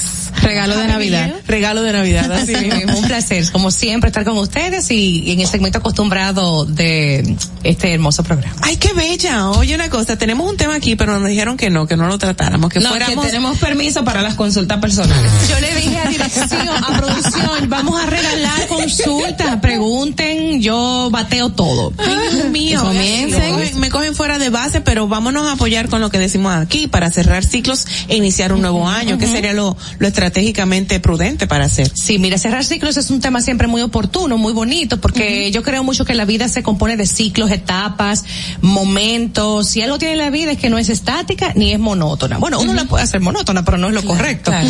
La vida tiene cambios y, por ejemplo, la naturaleza, las estaciones, el día, la noche. El planeta está constantemente cambiando, Claro. entonces uno cree, no sé por qué, socialmente, culturalmente, que estar estático, estable, como que eso es lo que, lo adecuado. Moverte, dinamizarte, retarte. Porque no, nos conformamos con la zona de confort, Zona para de la confort, redundancia. exactamente. Tenemos una gran cantidad de personas en el mundo con zona de confort. Yo no me quiero mover de aquí, yo estoy bien así. Muchas parejas que andan así, También. casadísimos pero tan solteros. Ese es otro proyecto de vida que la Oh gente piensa que no hay que dinamizar ni, ni, ni mover los cimientos. Pero, Aide. Estar en pareja implica que tú creativices ese vínculo. Aide, pero cuando la persona ya ha perdido toda creatividad, interés, amor, pasión, eh, no se hablan, no comparten, eh, solamente tienen a los hijos de por medio como una unión o una razón de la unión. ¿Por qué seguir? ¿Cómo, cómo romper y cómo, cómo hacer despertar a esas personas? Yo soy muy pro pareja y yo lo que creo yo soy es que pareja, tan pro pareja. por qué se enfriaron. Porque todo vínculo se enfría si tú no lo nutres con tus padres, con tus hermanos, con tus amigos. Si tú tienes una amiga y tú no la llamas y no hay un chateo y no hay un regalito y vamos a comer una pizza y vamos para el cine, se va a morir la amistad. Igual pasa con las parejas. Si tú no nutres ese vínculo con cariños, afectos, tiempos, regalos, recreación, retos juntos, va a morir. Entonces entiendo que la gente que se acostumbra a ser papá y mamá y no pareja, con el tiempo va a enterrar esa relación. O sea, un vínculo de pareja necesita tensión, necesita que se le dé calor. Y si no, será un ciclo más que tendrás que cerrar oportunamente porque vivir en esa mediocridad yo no se la recomiendo a nadie. Ahí no hay salud mental. Ay, sí, hablando de, de ciclos y cerrarlos, en esta época mucha gente coge diciembre para cerrar ciclos, de cualquier tipo de ciclos, pero cuando cierra y comienza enero se dan cuenta que volvieron a la vida real. ¿Eso no trae algún estrago psicológico a tu vida, algún problema que Es te puede que causar? Es verdad que la vida real continúa. Pero en ti queda darle el giro y darle la, como he dicho varias veces, la, el dinamismo necesario. Porque es un cambio de, de, de conteo de días lo que tenemos. Claro. O sea, diciembre, ahora enero. Pero la vida sigue su curso y a mí me corresponde hacer los cambios de lugar. Hay gente, por ejemplo, que compra agenda. ¿Para qué tú compras agenda si no tú no vas a darle el uso adecuado? Ay, ¿Y a qué me refiero con uso adecuado? Tú vas a estructurar tu vida, tú vas a ser más ordenado, tú vas a priorizar las cosas, tú vas a importantizar en un listado lo que tú quieres hacer y lo que ya no quieres hacer. Bueno, entonces ¿para qué la compras? Yo sé que suena como quizás un poco cruel de mi parte, Sí, claro. pero la agenda es para que tú le des un uso oportuno y si tú vas a cerrar ciclos realmente, tú te decidas hacerlo, pero desde tus tuétanos. No es un decir, es actuar a favor tuyo y decidir qué es lo que tengo que cerrar, con quién no me tengo que juntar, qué conductas a mí no me convienen, en qué problema yo me metí en el 2021 por no tener estructura ni orden en mi vida. ¿Cuántas deudas tengo que cerrar? Totalmente. ¿Cuántas tarjetas debo entregar? Claro. ¿Cuántas eh, relaciones yo debo sanar o si no cerrar? Porque yo creo que hay relaciones que hay que cerrarlas a veces. Sí, sí, totalmente. Hay gente que no va contigo. Laborales, paso. personales, Amistades, familiares. amistades, claro. Claro, yo le digo a la gente lo siguiente y es, tu vida es como un tren. Tú vas corriendo. Hay gente que se monta en unas paradas, hay gente que se apea en otras paradas, hay gente que te, eh, te pone, te, te mueve los cimientos. ¿Tú te vas a desmontar? Sí, déjalo que se desmonte. Si no quieres seguir el viaje, que se desmonte y no tenemos que ser enemigos. Es un tema de respeto al otro y de que quizás culminó su etapa en mi vida. Y ya está. Aide, mm, hablando sobre todo del tema de, de, de sanar y de la relación de pareja, pero yo no, no me enfocaría en pareja como hombre o mujer, una relación sentimental, sino más bien en el vínculo de amistad. Bien. Por ejemplo. Pasa casos que eh, hay personas que un grupo de amigas o unas amigas, u- hay una situación en particular, pero eh, no se sanan esas heridas. Sin embargo, hay como esa, sí, pero conchale, que vamos a sanar, pero no, que no, que, que ya no se puede dar esa segunda oportunidad. Cuando uno en una, en su vida privada no, no es, ah, o sea, no es abierto a dar una segunda oportunidad en una relación de pareja, eso también influye en las otras relaciones interpersonales. Sí, por supuesto, es muy posible, porque hay gente que es bastante tajante, muy, muy limitado, y dice, hasta aquí. Hay gente como tipo machete, yo le llamo. Ujú. ¿Qué pasa? Esto Y es eso es personal. bu- eso es bueno o es malo. Yo creo que la gente tiene el derecho a ser perdonada, que sí tenemos, que sí deberíamos sentir esa misericordia, ok, erró, eh, y me hizo algo que no me gustó, pero yo quiero ver si lo pueden enmendar. Tenemos una llamadita, Aide. Buenos días, ¿quién nos habla, por favor? Buenos días. Buenos días, le habla José Jiménez de la ciudad de Nueva York. Hola, José, bienvenido. Feliz Navidad y año, Feliz año nuevo. Navidad a todos ustedes. gracias. Qué bueno que tienen ahí, de- porque tuve una situación ahora el pasado 24 de diciembre con mi pareja. ¿Qué pasó ahí? Cuéntanos. Bueno, mi pareja y yo tenemos ya tres años de casados. Ella tiene hijos de su matrimonio anterior. Y eh, me llevo muy bien con sus hijos, pero sus hijos querían que el papá de ellos se dara junto con nosotros. Pero el papá de ellos tema conmigo y como que no ha aceptado bien la nueva relación de, de su ex esposa. Y yo no me sentí cómodo con eso.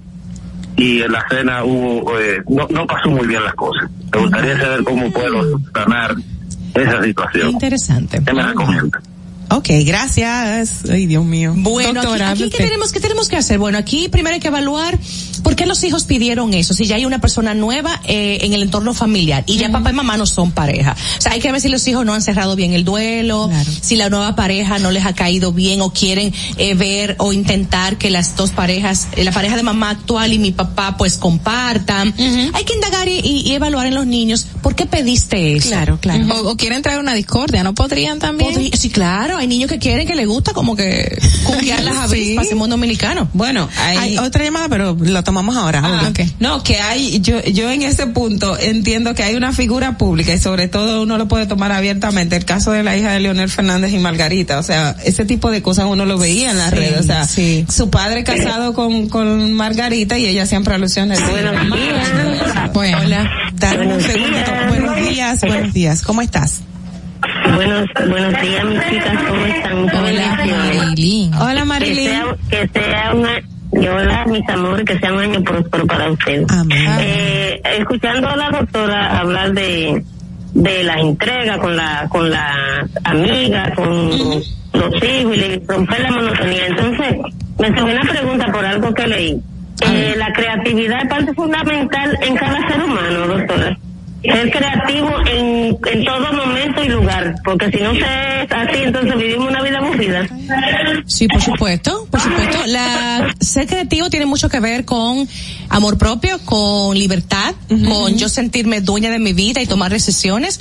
Y en esas decisiones y libertad yo asumo riesgos, yo me, yo me atrevo a cosas inusuales o nuevas para mí. Ser creativo es maravilloso. La vida monótona realmente da mucho problema mental, da mucha sensación de, de estancamiento, de ansiedad. y Está de bien no equivocarse, está bien no ser asertivo Claro. en algún momento, porque de Sí, eso porque se trata. imperfectos. Pero de eso se Pero trata como la decía. Ogla, hay gente que tiende a ser muy tajante y no da otras oportunidades. Yo creo que eso es un tanto cruel, aunque lo respeto. Pero si una gente se equivocó contigo, darle otra oportunidad es sabio, es humano y es de misericordia. Porque el otro se, equivo- se equivoca por muchas razones, hasta sin darse Claro. cuenta, hasta que le tendieron una trampa o no, o no, no tuvo la madurez en ese momento de captar el daño que me estaba haciendo.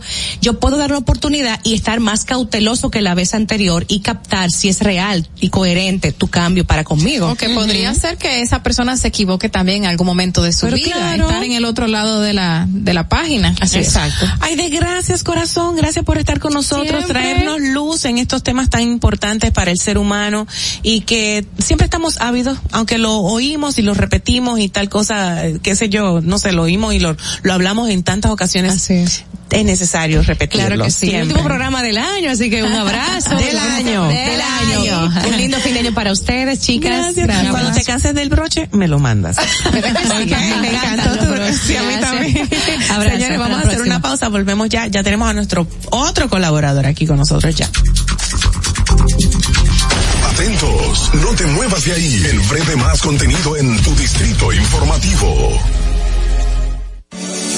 En Banreservas hemos apoyado por 80 años la voluntad del talento dominicano, identificándonos con sus más importantes iniciativas, para que quienes nos representan siempre puedan mostrar lo mejor de nosotros.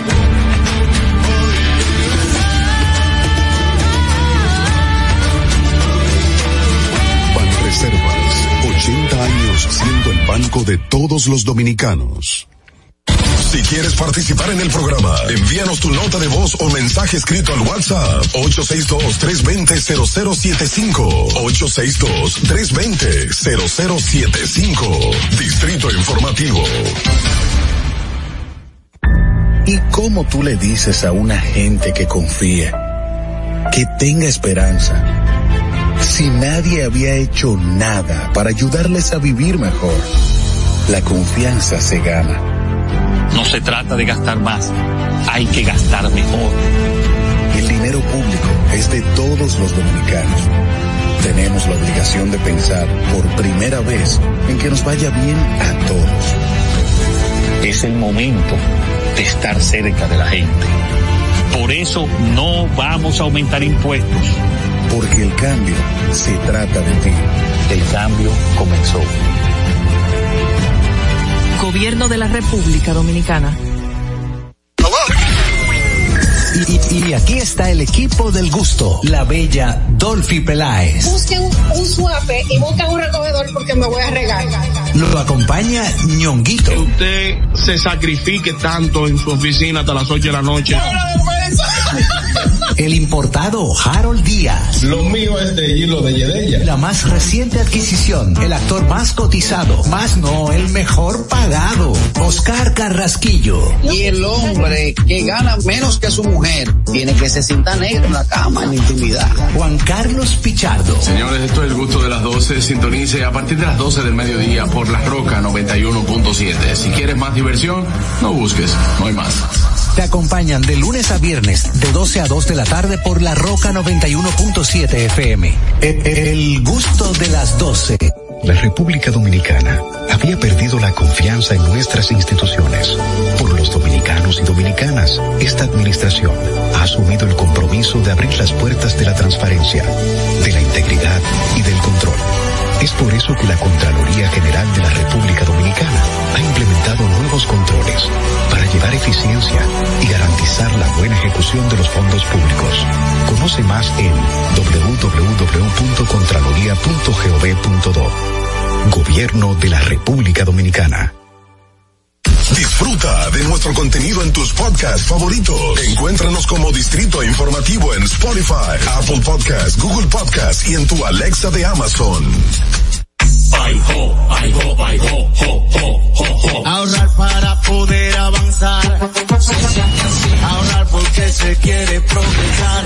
Se siente así. Ahorrar para tranquilo yo estar. Se siente así y así. Qué bien se siente ahorrar. Con el cero de oro de APAP.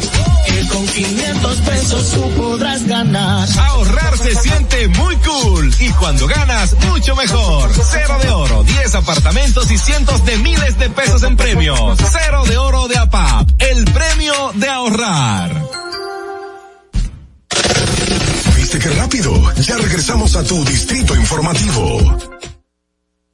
De regreso en esta ocasión para eh, darle paso a nuestro colaborador también, Víctor mm, Félix de Municipalidad Global con nosotros. Buenos días, Félix. Buenos días. Buenos días, Víctor. Ahora sí. Buenos días, Félix. Ya era de usted y todo. ¿Es Félix o feliz? Feliz con Z. Feliz con Sí, así Z. es. Buenos días, chicas. Vi- eh, Buenos días. ¿Qué Tenemos visita distinguida en la cabina. ¿Verdad que sí? Muy ¿Qué distinguida. hiciste en, en Nochebuena? Bueno, aparte de compartir en la- con la familia, Claro. ¿cierto, verdad?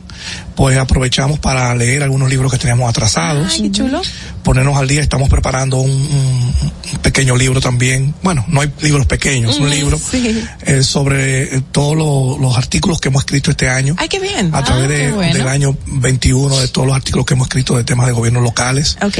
y lo estamos acopiando, lo estamos corrigiendo y cuando vayamos ya por el artículo número 100 entonces vamos a hacer la publicación. Oh, perfecto, qué chulo. En ese proyecto para el año 22. Y te la pasaste aprovechando entonces el tiempo de Sí. ocio, pues haciendo algo Correcto, productivo, qué correcto. chulo. Mira, la Duarte con París, ese es el tema a tratar, tanto que se ha debatido y ha hablado públicamente en estos días por una eh, re- un remozamiento que ha habido en la zona Sí. y la dinamización de, de las ventas y tal. Háblanos de eso. Antes cuando estábamos pequeños, o más jovencitos vamos a decir, eh, cuando decía una familia voy para la Duarte con París, uno como que tenía como miedo. Ajá. como que la gente cuando iba decía, bueno, uno se quedaba como preocupado que mi mamá, mi tía, mi abuela se fue a la Duarte y no sabemos hasta que regresara si venía bien porque se quitaban las prendas, se metían el dinero Ah, por no, los mi pantalones, amor, o sea, el- el era como la, como una zona de guerra. Por los pantalones, el dinero, Víctor. Aquí arriba, aquí arriba, aquí arriba. Atrás, Víctor, porque hasta el otro día había ese miedo o existía ese Sí, miedo. eso era parte de una leyenda urbana. Decimos leyenda urbana porque no es tan zona de guerra como uno se lo, se lo imaginaba de Claro, niño. exacto. Recuerden que también era la arteria comercial donde el Distrito Nacional pues compraba y también del interior venían muchas personas, no solamente ciudadanos dominicanos, sino también extranjeros que, comerci- que comercializan en el, en el país, iban a esa zona a comprar para llevar al vecino país. Entonces eso tenían una serie de, de, de condiciones tan diferentes porque todo el que estaba allí era como buscándose lo suyo. Y entonces era un caldo de cultivo para atracadores, delincuentes, etcétera. Y esto fue creciendo como la verdolaga con un desorden espectacular. la verdolaga. Entonces, sí, como la verdolaga, porque así que crece, como sin control. Entonces, hace aproximadamente en el mes de junio, por ahí, se anunció una intervención que si mal no recuerdo tiene que ser la número 155 que anuncian las autoridades. De la Duarte de intervenir la Duarte con París. ¿quién, quién va? ¿Quién tiene más? ¿Zona colonial o Duarte con París? De la zona colonial yo venía escuchando ayer a, a, a doña Ah, Rosa. Brillón hablando. Ajá. Y yo creo que al final hablemos un poquito de ese tema que ella dijo, porque hay una especie como de, de- no de contradicción, sino como, ella lo ve de un punto de vista turístico, ¿eh? Ajá. No lo ve como un punto de vista ur- urbanístico y de desarrollo del territorio, sino como turístico. Y eso está correcto. Ok. Pero bien, la Duarte con París anunciaron en junio que una alianza público-privada que viene arrastrándose hace muchos años para remozar específicamente esta conjunción que se llama Duarte con París. Para que usted tenga una idea, empiecen a analizar desde aquí, muchos que nos están oyendo a la radio, esa zona de influencia, la Duarte con París, va desde la Jacinto de la Concha hasta la José Martí.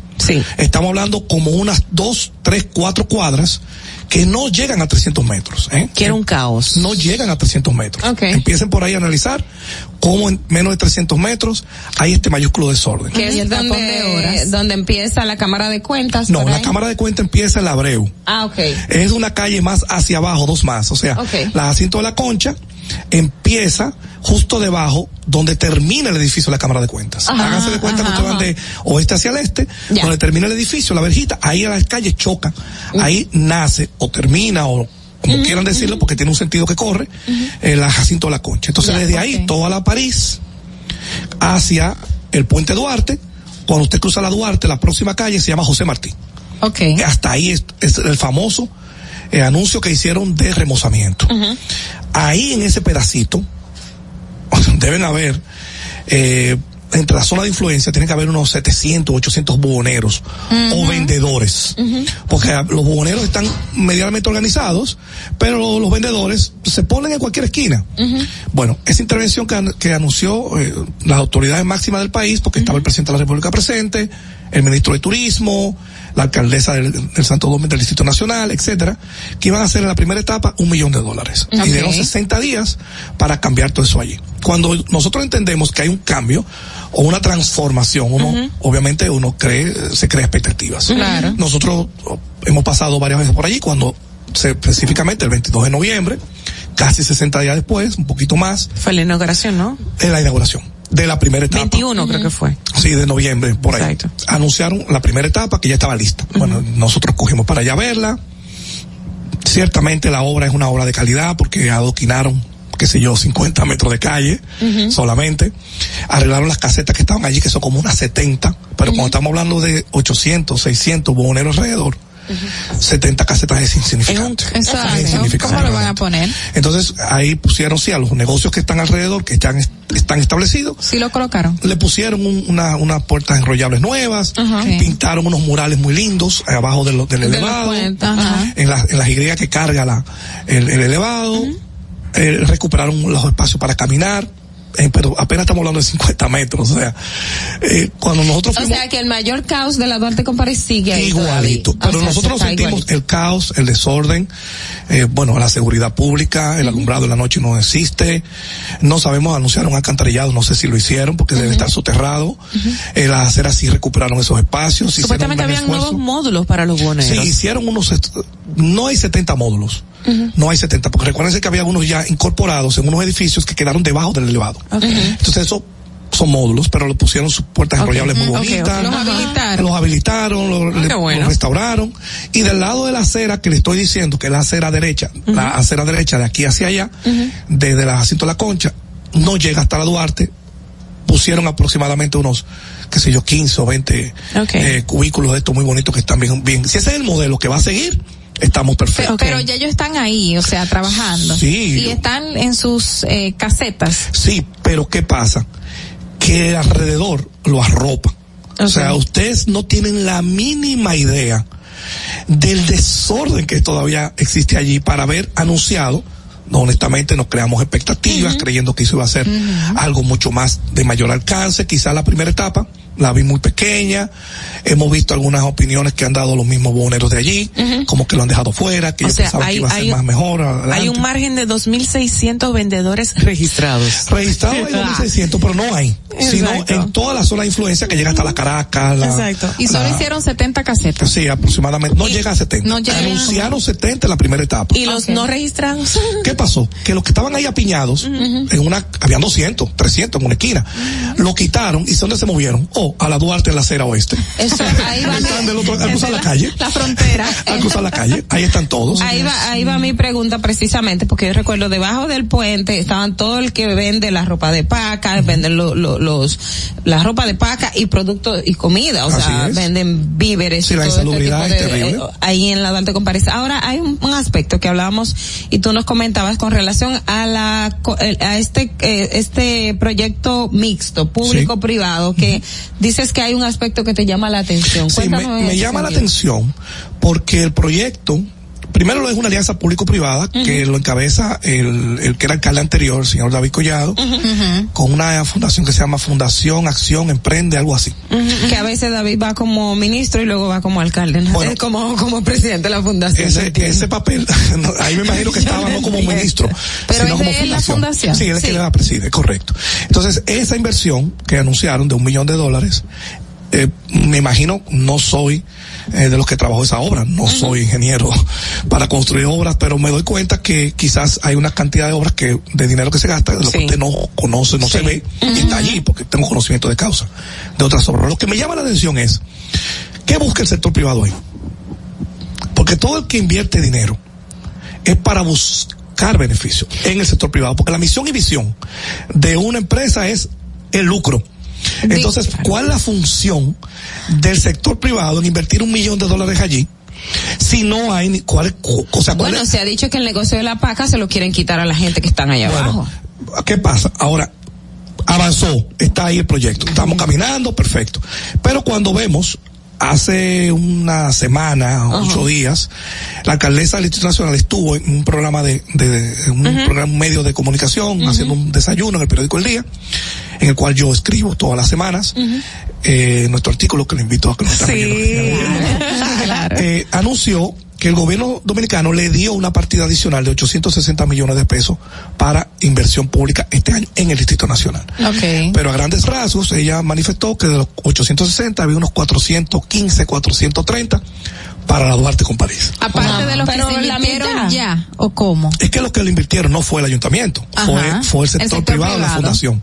Pero, pero eso es la mitad del presupuesto para la Duarte con París. Entonces, ¿Cuánto ahí es que yo desconozco, es el que me llama la atención, cómo fue el proyecto, dónde está el acuerdo que suscribieron APP, la alianza que se hizo APP con, con- o con el ayuntamiento, con Sí. turismo, o con el gobierno, no sé, de acción, emprende, no sé el otro nombre, y el la Duarte con París, ¿por qué ahí? O sea, he, he buscado, he, he indagado. he bu- he- me, me he sumergido buscando el acuerdo o la alianza. Y no APP, aparece. y- o no la conozco, no la encontré. A lo mejor existe, pero no es tan, tan pública como debería No estar. está dentro de la dirección de alianza público-privada. Pero no la he encontrado. Y Quizás si- no y les si conviene pensamos publicarla. bien. Entonces- no, y si pensamos bien de que el sector privado quiere remozar el área para que no se vea rabalizado y haya un mejor tránsito y flujo de Hay, económico. hay un mito que hablan del turismo. El turismo no va a la Duarte con París. Jamás. No. Porque el turista va donde lo llevan. Claro. Eso sabemos todos. Todos los que hemos viajado y hemos visitado países y vamos a tours o paquetes o lo que fuere, hasta las recomendaciones que usted busca hoy en día para llegar a, un- a ver qué hotel usted se queda, qué sitio de interés hay en Lejos esa ciudad. Usted busca y, y siempre hay como una, una dirección, como una inducción de dónde usted tiene que ir. Y los turistas no van a la Duarte con París. Vamos a ser honestos, que si esa inversión es para turismo, está falsa. No es correcto. O si tienen indicadores que demuestren lo contrario, lo desconozco. Pero- Se dijo, se dijo públicamente que dentro de esos módulos para los buhoneros también estaba el remozamiento del área en general, las aceras, los contenedores, el drenaje pluvial, eh, y el sorre- so- soterramiento de cables e iluminación. Eso es, Miren, yo no ya quiero, pasó. yo no quiero Comenzó. satanizar la obra, ni tampoco decir que está mala. Está muy bonito lo que hicieron, está muy correcto lo que hicieron. O sea, ese pequeño micro, microclima que crearon en una calle de 300 metros, 260, 270 metros en el trayecto, si hicieron algo en 50, en 30, en 80 metros, pues está perfecto. O sea, está bien concebido, está bien diseñado. Está bien eh, desarrollado. Y puedo decir que el dinero está invertido allí, es cierto. O sea, el, el millón de dólares que se anunció son Ok. 57 millones de pesos. Cuando estamos hablando de alcantarillado, iluminación, rescate de aceras, construcción, murales, etcétera, eh, eh, Es una son- inversión. es una inversión. Claro. Y creo que ahí se gastó el dinero. O sea, no estamos cuestionando la inversión. La inversión está correcta, está bonito el proyecto y es necesario. Lo que no entendemos es por qué si se anunció como una APP, el gobierno a través del ayuntamiento le destina se- 415, 420 millones de pesos, unos 8 millones de dólares para este año 22 que viene. Entonces mi pregunta es la siguiente.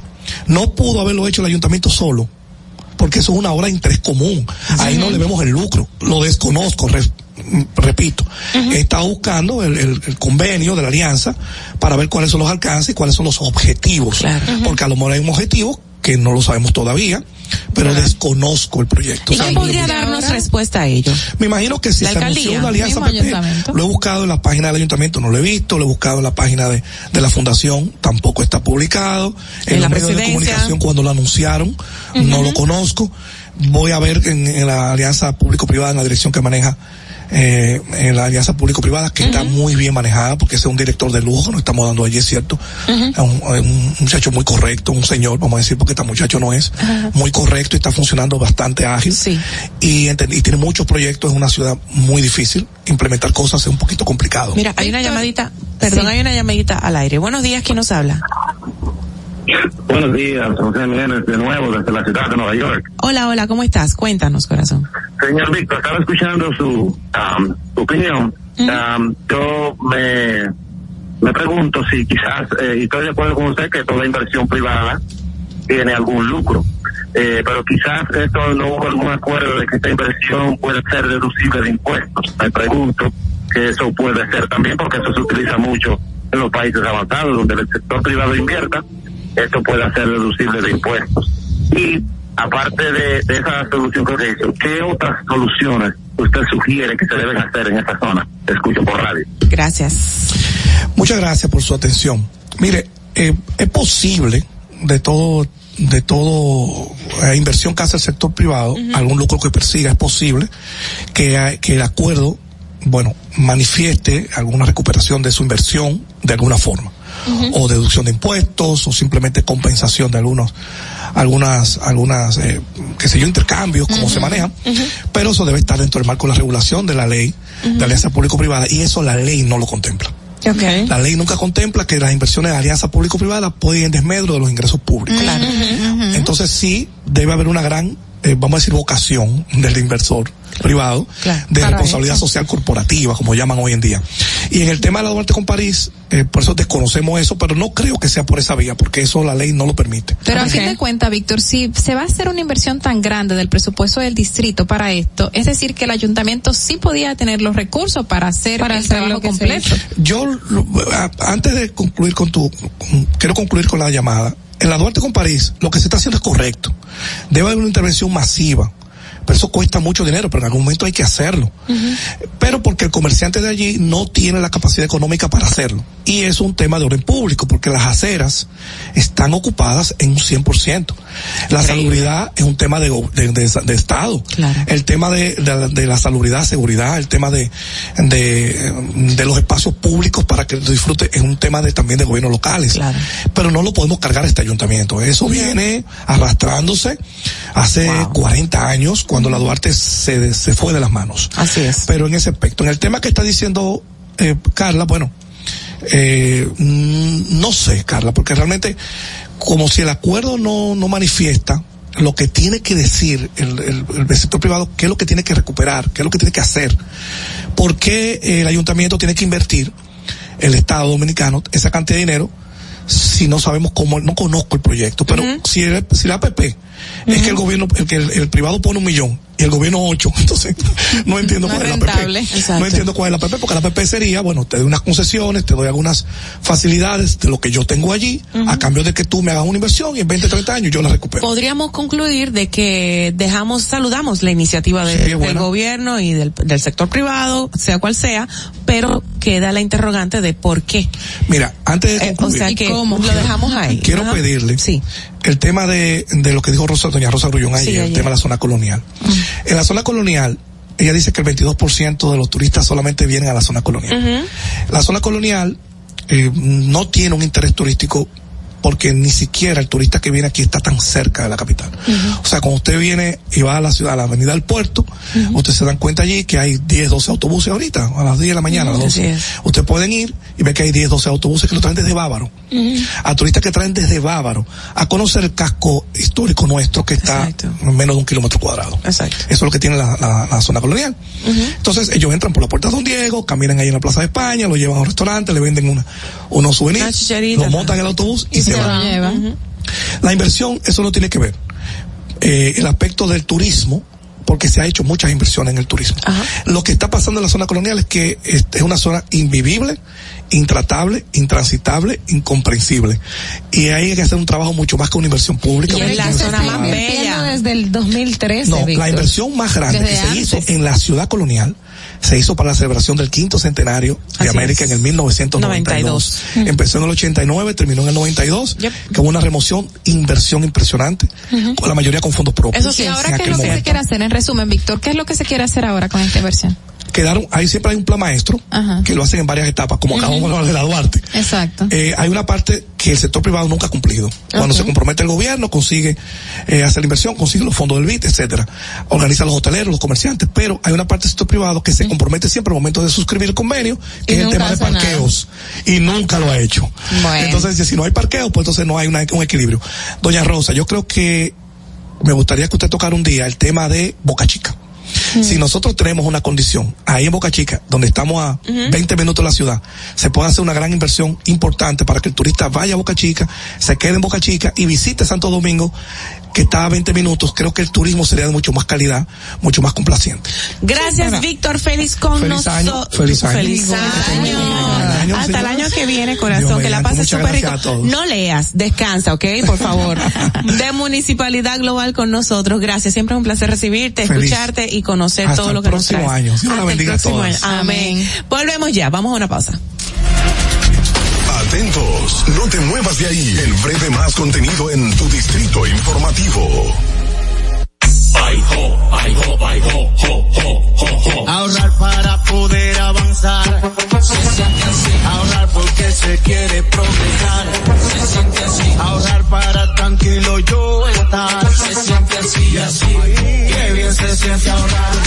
Cero de oro de APAP. Que con 500 pesos tú podrás ganar. Ahorrar se siente muy cool y cuando ganas, mucho mejor. Cero de oro, 10 apartamentos y cientos de miles de pesos en premios. Cero de oro de APAP, el premio de ahorrar.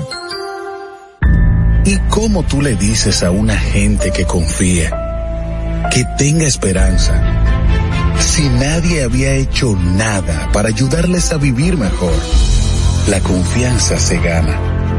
No se trata de gastar más, hay que gastar mejor. El dinero público es de todos los dominicanos. Tenemos la obligación de pensar por primera vez en que nos vaya bien a todos.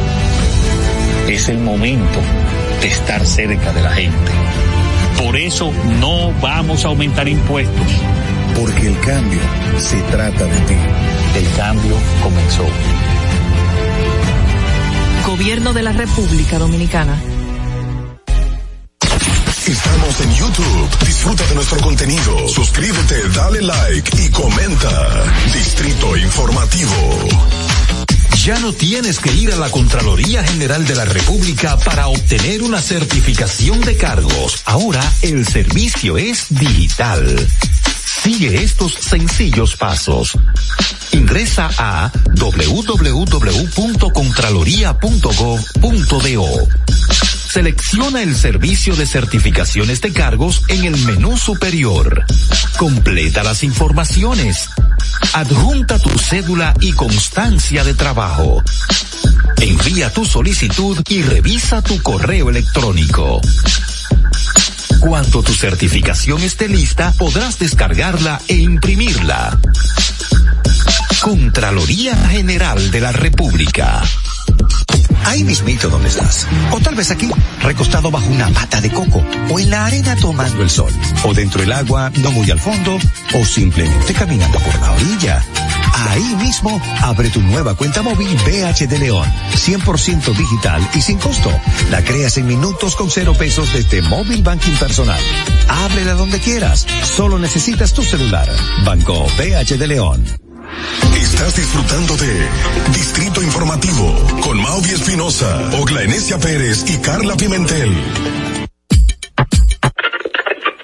Cuando uno ve televisión, busca entretenimiento, algo con que identificarte y que te dé un buen momento. Hay tantas cosas en el mundo, demasiados inventados, pero ¿dónde veo lo mío? Lo de los dominicanos. Y a ese mismo punto hemos venido cayendo para el mejor contenido. Baja Dominican Network. Seguro que si lo bajas inmediato te vistes a llorar conciertos musicales, religiosos y noticias. Pero ¿acaso sabes tú que es realmente adictivo en esta comunidad su contenido exclusivo? Oye, lo mejor de ahí para que lo tengas siempre puesto es el servicio limosina que ofrecemos yo y Ñeñe. ¿Cómo que eso es lo más duro? Estoy seguro que tú has visto. El programa de los compadres con Correa y con Ñonguito. Perdónenme muchachos que les dañe el momento. El mejor programa de ahí, Conchi Santo y el reencuentro. Si yo bajo la aplicación, a tú te le lo guataviendo. Si tú eres dominicano, baja Dominican Network.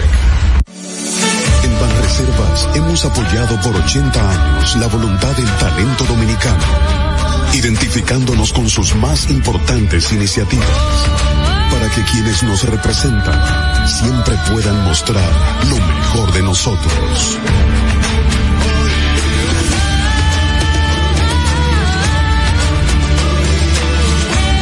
Banreservas, 80 años siendo el banco de todos los dominicanos. ¿Viste qué rápido? Ya regresamos a tu Distrito Informativo. Bueno, ya de regreso a Distrito Informativo, gracias por estar con nosotros en sintonía. Nosotros tenemos, eh, pues, algunos comentarios que aportar en esta ocasión, en esta fase final de Distrito Informativo.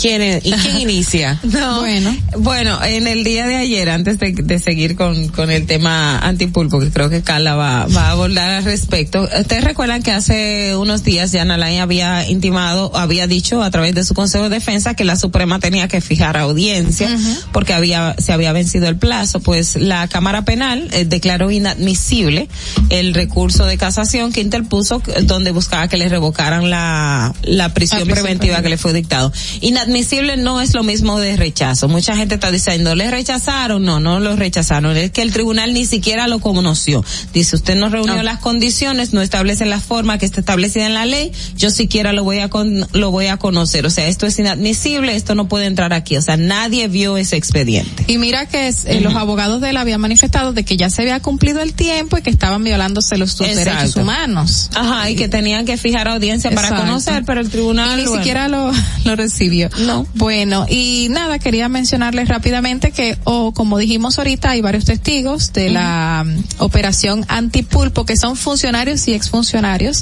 del pasado y este gobierno. Entre ellos está Andrés Astacio, que es el director vicepresidente ejecutivo de las EDES, obviamente actual.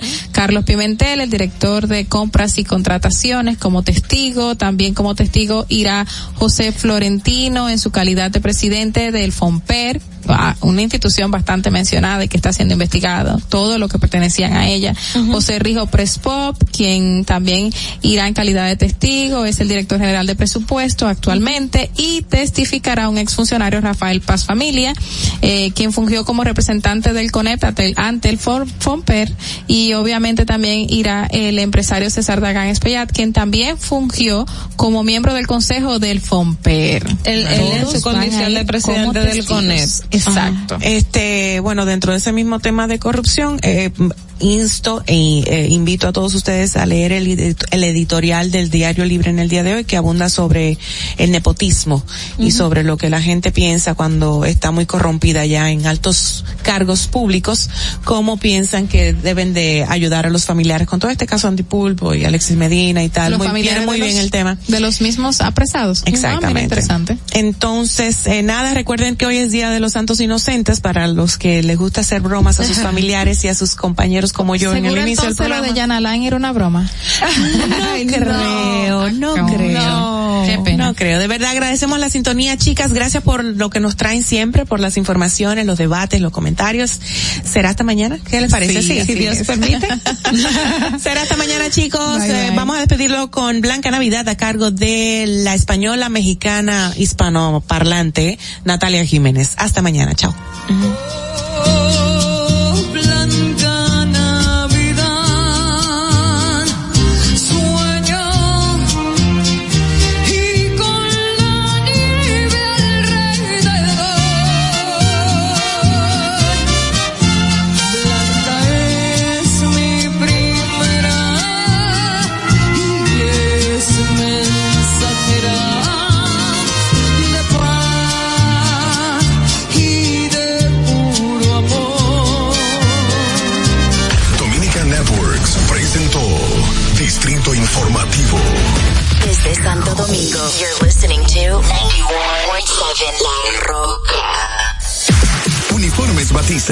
Tienda con todo tipo de uniformes en existencia y por encargos. 42 años siendo líderes en el mercado dominicano, en la venta al detalle y al por mayor de uniformes tradicionales y personalizados, bordado, serigrafía y sublimación. Visítanos en cualquiera de nuestras sucursales en Santo Domingo, Avenida Mella, Naco y Punta Cana. Síguenos en las redes sociales, arroba uniformes batiza. Tu imagen corporativa en manos de expertos. Uniformes batiza.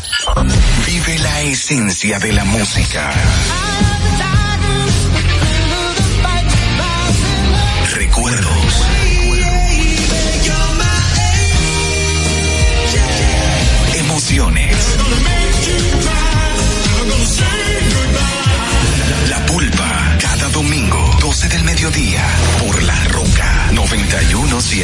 Presentado por Coopro Servicios, apoyando tus sueños.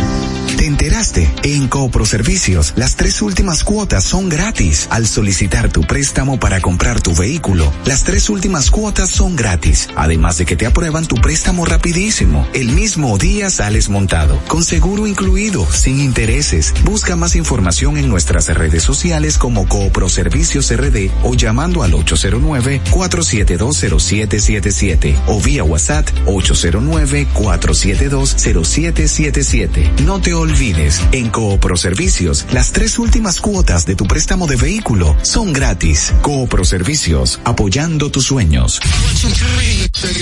Ahora en La Roca, el, el-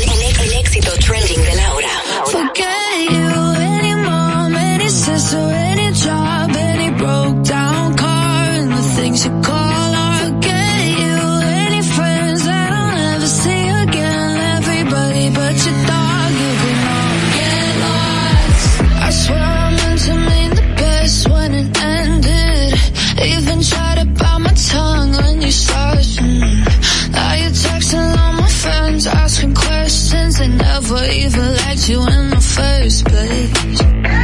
Dated a girl that I hate for the attention. She only made two days a connection. It's like you'd do anything for my affection. You're going